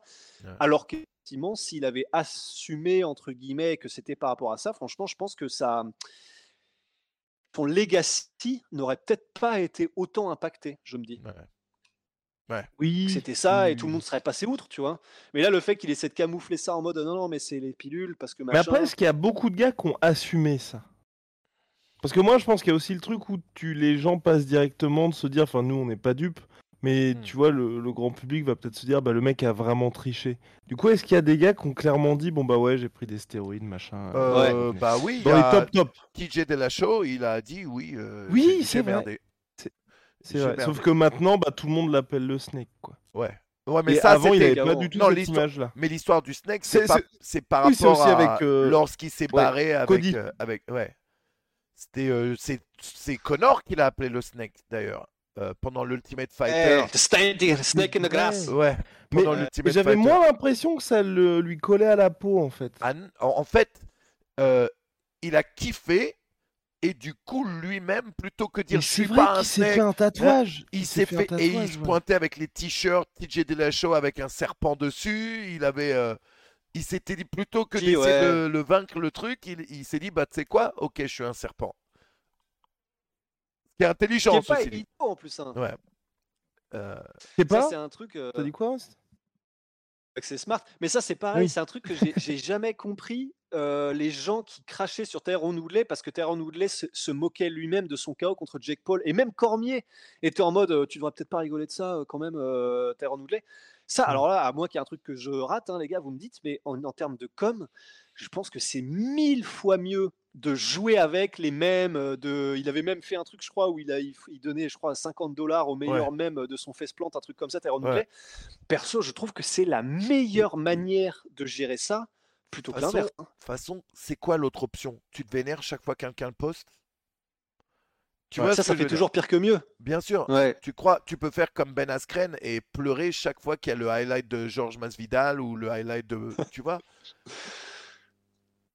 Parce Non, que ça, clair, euh, mais- chaque UFC, tu le verras. hein. Le KO, le coup de genou de Masvidal, euh, entre le coup de genou de Masvidal et le high kick de Holly Holm sur euh, sur Ronda, tu sais que tu le verras à tous les euh, toutes les promos UFC, euh, on les verra. Et c'est. Comment elle s'appelle C'est Beyoncé, bah, vous allez me dire si vous me souvenez de ça, mais je sais plus, je, enfin, je sais plus comment elle s'appelle la chanteuse, qui avait essayé de faire disparaître d'internet des photos d'elle où euh, c'était pendant un concert et en gros elle avait une tenue en cuir, était comme ça, elle avait une tête un petit peu comme ça Ah où ouais? elle forçait et elle avait essayé de faire disparaître ça d'internet. Je crois que c'est Beyoncé et en gros ça Pas avait évidemment. non, non, Impossible. eh ben, je crois que c'était Beyoncé et elle avait et ça avait backfire mais de Ah ouf. Ah ouais, c'était Beyoncé euh, au Super Bowl, Euh, apparemment. Ouais, c'est ça. Et en gros, bah, c'est la leçon ultime d'Internet. Si tu demandes à une équipe légale ou n'importe quoi, faites-moi disparaître ça d'Internet, tu, Multiplie, amplifies le euh, ouais, truc, bien mais, sûr. Ouais, ouais. ouais, mauvais plan. Ah, c'est clair, de l'histoire, faut laisser les mêmes. je te jure. Je trouve ça drôle, moi. On recommence. ouais. Bon, ça, Donc, personne n'a euh, relevé, c'est le principal. Ouais, ouais, ouais. Non, mais c'était c'était bien tenté, monsieur. C'était bien tenté. Ouais. Bon, les gars, je pense qu'on a Ouais. fait. euh, la, la- la- Bah ouais, le tour pour cette première là. ouais, la semaine prochaine, il y a un UFC. Euh, c'est pas la plus grosse carte euh, de l'UFC. Mais Non. malgré tout, ce que j'aime bien dans les UFC comme ça, c'est c'est beaucoup de gens qui ont des choses à prouver. Donc très souvent, c'est les cartes qui finissent par être les plus euh, euh, actives euh, en KO et en soumission parce que c'est des gens qui essaient de grimper l'échelle. Et du coup, c'est un peu comme le, le sport euh, universitaire pour moi. Tu sais, c'est leur, ils veulent euh, sécuriser leur place euh, dans la NBA ou dans la NFL ou tout ça. Du coup, là, quand il y a des cartes plus petites comme ça, j'ai l'impression que très souvent, ces mecs-là essaient de vraiment faire le show pour arriver sur les grosses cartes, quoi. C'est vrai, puis- mais je me- Vas-y, reste. ouais. Non, parce que je voulais justement te lancer parce que là, il y a Mofsar et Vloef contre Danigé. Et ça, c'est le combat qui Ouais. m'intéresse euh, beaucoup en comain Ah, attends, c'est le main. Ah, c'est- attends, c'est qui le main? Co-main. Main, c'est euh, Rosenstruck Volkov. Ouf. Il y a moyen que ce soit chiant ça. Et il y a Euh, Saint-Denis. oui. Oui mais Contre. Ben ouais. Et on sera Bonjour, là à le supporter très très fort. Euh, D'ailleurs, je sais pas si vous, vous allez le regarder, mais de temps en temps, euh, de temps en temps, je fais des lives. Euh, bien sûr, je peux pas streamer euh, la vidéo du UFC, mais Ah bon? ouais, malheureusement. Bah oui. Mais par contre, ça m'arrive de faire des live réactions où moi je le regarde, on a le son. Et euh, si vous voulez nous rejoindre ce soir-là, euh, n'hésitez pas. On sera sûrement en live. Bah, ça fait, pour cette UFC là, ça fait peut-être un peu tard pour nous. J'imagine. Ouais, c'est vrai que Ouais. c'est Ouais. moins motivant de se lever à ces horaires quand euh, la carte est un peu. Mais bon, de toute façon, dimanche prochain, on fera un récap du, des combats et on en parlera ensemble. Quoi. Let's go. Yeah. Grave. Ouais, ouais. Non, mais grave. Et puis Benoît Saint-Denis, là, c'est. Ouais. Je suis trop chaud. Franchement, Ouais, moi aussi. retour- il redescend en lightweight. Il est dans sa KT. Il est face à un gars, du coup, qui est plus prenable que ne l'était l'espèce de, de Oui, tueur à gages oui, qui est oui, Zaleski dos Santos. Ouais. Là, on va- si tout se passe bien, on va voir, euh, on va voir euh, Benoît ouais. Saint-Denis briller. Et, et ça va et- être et je pense que Benoît a un vrai, vrai, vrai avenir dans l'UFC. quoi. Ah oui, oui, oui, non, complètement. Complètement, c'est Ah juste bah, que les situations de son premier combat n'étaient pas euh, idylliques pour lui, quoi. Ah, c'est clair. Ouais. C'est clair. C'est Ouais. clair. All right. Merci les gars. Bah, oui, Euh, retrouvez Mais la chaîne merci à YouTube toi. de la sueur. On va vous mettre des liens. Lâchez-leur un max de follow. Oh, thank you. Euh, ils font plein plein de vidéos super cool Et euh, si vous êtes fan de MMA, ou même si vous y mettez que maintenant, allez-y, vous apprendrez plein de trucs. C'est cool. Thank Super, you so much, sir. Ouais. Merci beaucoup, Grave, les le test est potos. trop cool. hein. Ah, c'est cool, ouais. C'est des, des, des Prochaine fois, t'auras le vidéo du coup, Manu? Pardon? La prochaine fois, du coup? J'ai pas entendu, excuse-moi, ça a coupé juste le début en fait. La prochaine fois, t'auras la vidéo. La vidéo pour euh, d'intro, tu veux dire, ou quelle vidéo? De- de- de- Que du coup, comme on te voit pas, euh, comme on te Ah, voit ouais. pas du tout. En fait, le truc, c'est que on me voit sur le stream.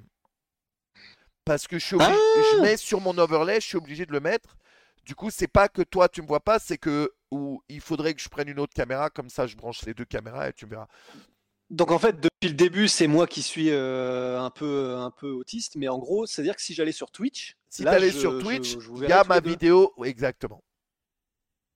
T'inquiète. On apprend. noir à chaque ouais. fois que Ça- tu parles. c'est à ça qu'on que ça est servait. toujours en live là. Bien sûr, on est toujours en live. C'est à Ah. ça que ça servait euh, de faire ce, ce premier aujourd'hui. Et la semaine prochaine, on aura un overlay et tout ce qu'il faut. euh, ça sera mieux Le géré. glow up. Le glow up. Bon bah ben, parfait. voilà. Bah merci Bah, les gars en tout cas. hein. Bisous, les Merci, gars. mais merci. Eh, C'était à toi, vraiment Rest. cool. Et euh, merci bah. Yes. amusez-vous Ouais. bien, les gars. Bonne soirée. Bah allez, bonne journée, bon week-end. Salut. Salut.